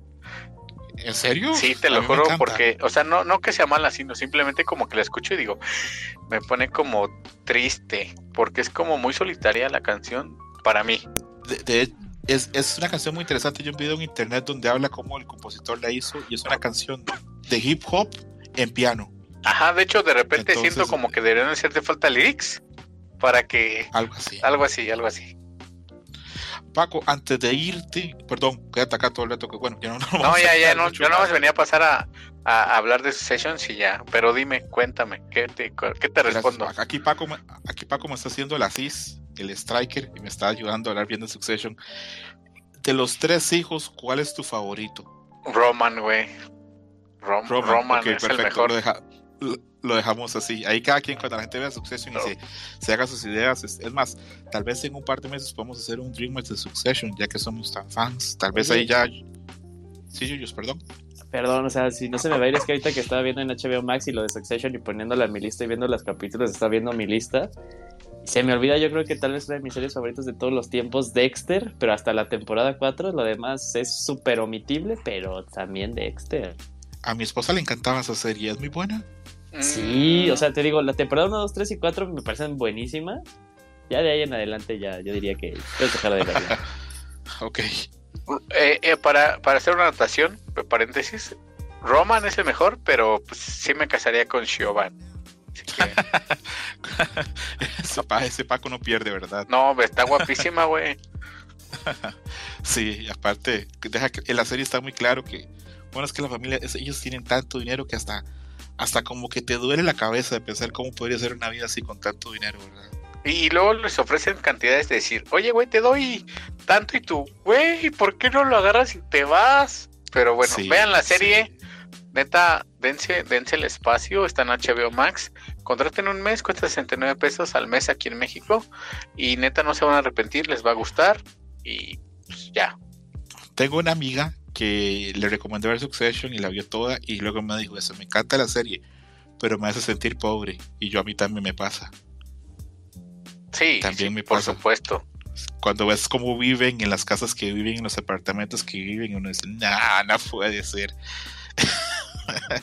Muchas gracias Paco por estar acá. Quédate acá, igual no importa. Eh, Yuyos, entonces, este, te- simplemente muchísimas gracias por pasar por acá. La gente que a veces, que a mí, alguien me preguntó una vez, este, que ese, ese muchacho, Julio, ¿cuál es tu cuenta de Twitter? ¿Cuál es tu cuenta de Twitter, Yuyos? arroba YujinCP, sigue siendo arroba YujinCP, sí, ¿verdad? Sí, sí, sí, siendo Rubén, Yuyos siempre. Muchísimo. Muchísimas gracias, Yuyos, por estarte por acá. Este, ya sabes que seguimos de fiesta por el trail de Sonic. Ah, claro que sí. Así es, fans del Iris Azul. Y recomendando que ahorita hay una, una venta, un sale de Sonic en la eShop, todos los juegos están baratos ahí de Sonic, entonces para que se acerquen al Sonic Mania, que a mí me gustaría hablar de eso de Sonic Mania con Yuyus, pero no sé si Yuyus tendrá tiempo. Mega jalo, mega jalo. he, estado, buscando una excusa para volverlo a jugar, ¿eh? Juegazo, juegazazazo. Eh, me despido también de Kamui, que Kamui hoy primero que nada me hizo el paro viniendo, a pesar de que pensé que no iba a venir. Y segunda parte también, este, este, no sé si vino con él o estaba por ahí, pero muchísimas gracias a Mika, a la novia Cami, porque me aportó un montón. Eh, ojalá no, no, no, no sea la, última vez que se a sacar por Dream Match. Entonces, muchas gracias a los dos por venir. No, muchas gracias. Yo pues me colé un poco, entonces gracias por aceptarme. Un placer. Ojalá no, le hayas pasado mal, Mika. Sí, no, no para nada. Sí, Participa en Dream Match. Siempre me gusta cómo participas. Sí, puedas venir más, porque esto es como. ¿Cómo dicen en México? ¿El club de Toby? Sí, el club de Toby. Sí, aquí son solo hombres, entonces eh, cae súper bien una voz, este, o una perspectiva distinta. Entonces, gracias por, por, eso. Este, Mika, ¿tienes cuenta de Twitter o algo donde te puedan seguir? Este, sí, me pueden seguir en Twitter, que a veces no tuiteo demasiado, eh, como Mika-82. Ok, ok, perfecto. Y por último, un programa de libros. Sí, uy, sí, ¿cómo se llama tu podcast de, literatura? Ah, tengo un programa que hablo de literatura que se llama Tipos Móviles y en Twitter también estamos como Móviles Tipos, por si me gustan seguir y pues de repente escucharme y demás, este, para escuchar a dos o tres locos de repente hablando de libros, literatura y cosas que pasan dentro de un editorial amenazan que yo voy a estar ahí en el 2022 para que la gente sepa. Sí, Entonces, sí, para que hagan otros, otros, otros, otros programas donde estén mejores, probablemente que, que yo voy a estar. No, no, no, todos son buenos, siempre son buenos y tenerlo invitados siempre es buenísimo y tenerte ahí va a ser increíble para poder platicar de, Sandman, de American Gods, de Neil Gaiman y demás. Perfecto, muchísimas gracias a, a Mika y a, y a Kamui, cuenta de Twitter, cuenta de Twitter de Kamui Works, cuando sale Kamui, cuando salen las aventuras de Kermo, toda la información Kamui. Bueno, en Twitter me pueden seguir en arroba Kamui-MX, ahí tuiteo ocasionalmente de más de tema de videojuegos y pues como mencionabas, tengo ahí un, un webcomic que publico cada semana los viernes, se llama Delivery Bear Service, que son las aventuras de un oso repartidor y ese lo pueden seguir en, en Kamui Works 1 eh, y ahí lo estoy publicando. O también en Webtoon eh, si usan esa plataforma para consumir eh, cómics web pues pueden buscarme ahí también como como Kamui o Kamui Works y allá va a aparecer. Bueno no más bien búsquenme como Delivery Bear Service en Webtoon y ahí aparece.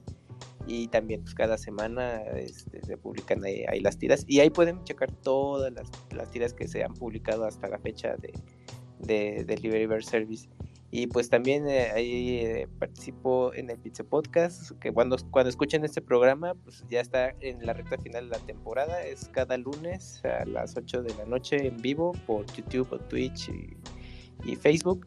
O si no, pero pueden escuchar el editado. Y pues ahí también hacemos los especiales. El especial de, de, Zelda, que son mm, mensuales, el último martes de mes, que ahí también participa Yuyos y, y Mika también Wonchis y ahí está el Robert, pues ahí platicamos, y también eh, César, pero pues bueno, ahorita por eh, algunas cuestiones no has podido estar, pero yo sé que a lo mejor eventualmente regresas, y pues ahí platicamos también pues, de la serie largo y tendido de cada juego principal de, la serie, y pues también ahí nos pueden escuchar. Pues sí, sí, sí, amenazo con volver también a los podcasts de, de, de Zelda, porque por ahí me dijeron que Wind Waker es el favorito de Yuyus y pensé, ¿cómo no puedo estar yo en el programa de Zelda favorito de Yuyus? Wind Waker es mi Zelda favorito, amigo. Tengo que estar. Te lo resumo y ya te pones al día. Tengo que estar para contarles, eh, porque yo en esa época estaba muy metido como en el mundo de los juegos, de las reacciones tan diversas que provocó ese juego cuando lo ¿Ah, anunciaron. Sí, pero ahí, ya tendremos este, nuestro momento por eso. Le agradezco muchísimo a Kuni que habló. Kuni, cuando arregles ahí lo del eco, puedes venir a hablar acá de Gontan y explicarnos por qué vergas es tan grande en Japón. Saludos a Sergio. Ajá, saludos a Sergio que estuvo por ahí oyéndonos. Hoy no quiso hablar Sergio, no sé por qué, pero hoy le mando un abrazo. Eh, la persona más joven que oye Dream que tiene 21 años, Dios lo bendiga, porque la mayoría de la gente que nos oye, pues es de muchísimo más edad. Usted también Antonio, usted también Fernando, y a Paco también un abrazote, gracias por, estar acá. Paco, ¿quieres dar tu cuenta de Twitter por algo? No sé, tú también estás en tu podcast propio de la, de ¿es verdad? Este, no, ya no, ya no, ya no chambeo en ese, en ese local. ¿Ya no chambeas ahí? No, ya no, llegó Carmen Salinas y se llevó todo y pues ya. este, no, pero fíjate que mi cuenta de Twitter es otro guion bajo nivel. Entonces, por ahí si quieren platicar o hablar o lo que sea de, de juegos de pelea, por lo regular hablamos de eso. Ajá. Eh, pues adelante, obviamente también vemos series como Successions. Va a ganar todo, espero. Y pues nada, la verdad es que nada más quería venirte, venirlos a molestar porque me la pasé muy bien escuchándolos, pero sí sentí que no le hicieron mucha justicia a esta serie del año. la, la, gente pide un ¿Qué onda, Robert? ¿Qué onda, Robert? Hola, Didier. Bueno, señores, eso fue todo por hoy en eh, eh, Dream Match. Quedamos por otra semana para programas este, donde vamos a hablar de las betas de King of Fighters 15 y de DNF Duel. Y también vamos a hacer un programa que se lo quedo debiendo acá muy desde algún tiempito, donde vamos a hablar de Hunter x Hunter. A ver ahí cómo, cómo nos va. Cazador eh, X. Cazador X. Muchas gracias y creo que voy a poner en el programa editado la canción de Succession al final de este programa, a ver cómo me va. Un abrazo a todos, que la pasen muy bien, gracias por el Dream Match y nos oímos pronto. Bye. Bye, bye. Hasta luego. Pack it up. Thank you for listening Dream Match. Gracias por escuchar Dream Match. Hasta la próxima. Game over.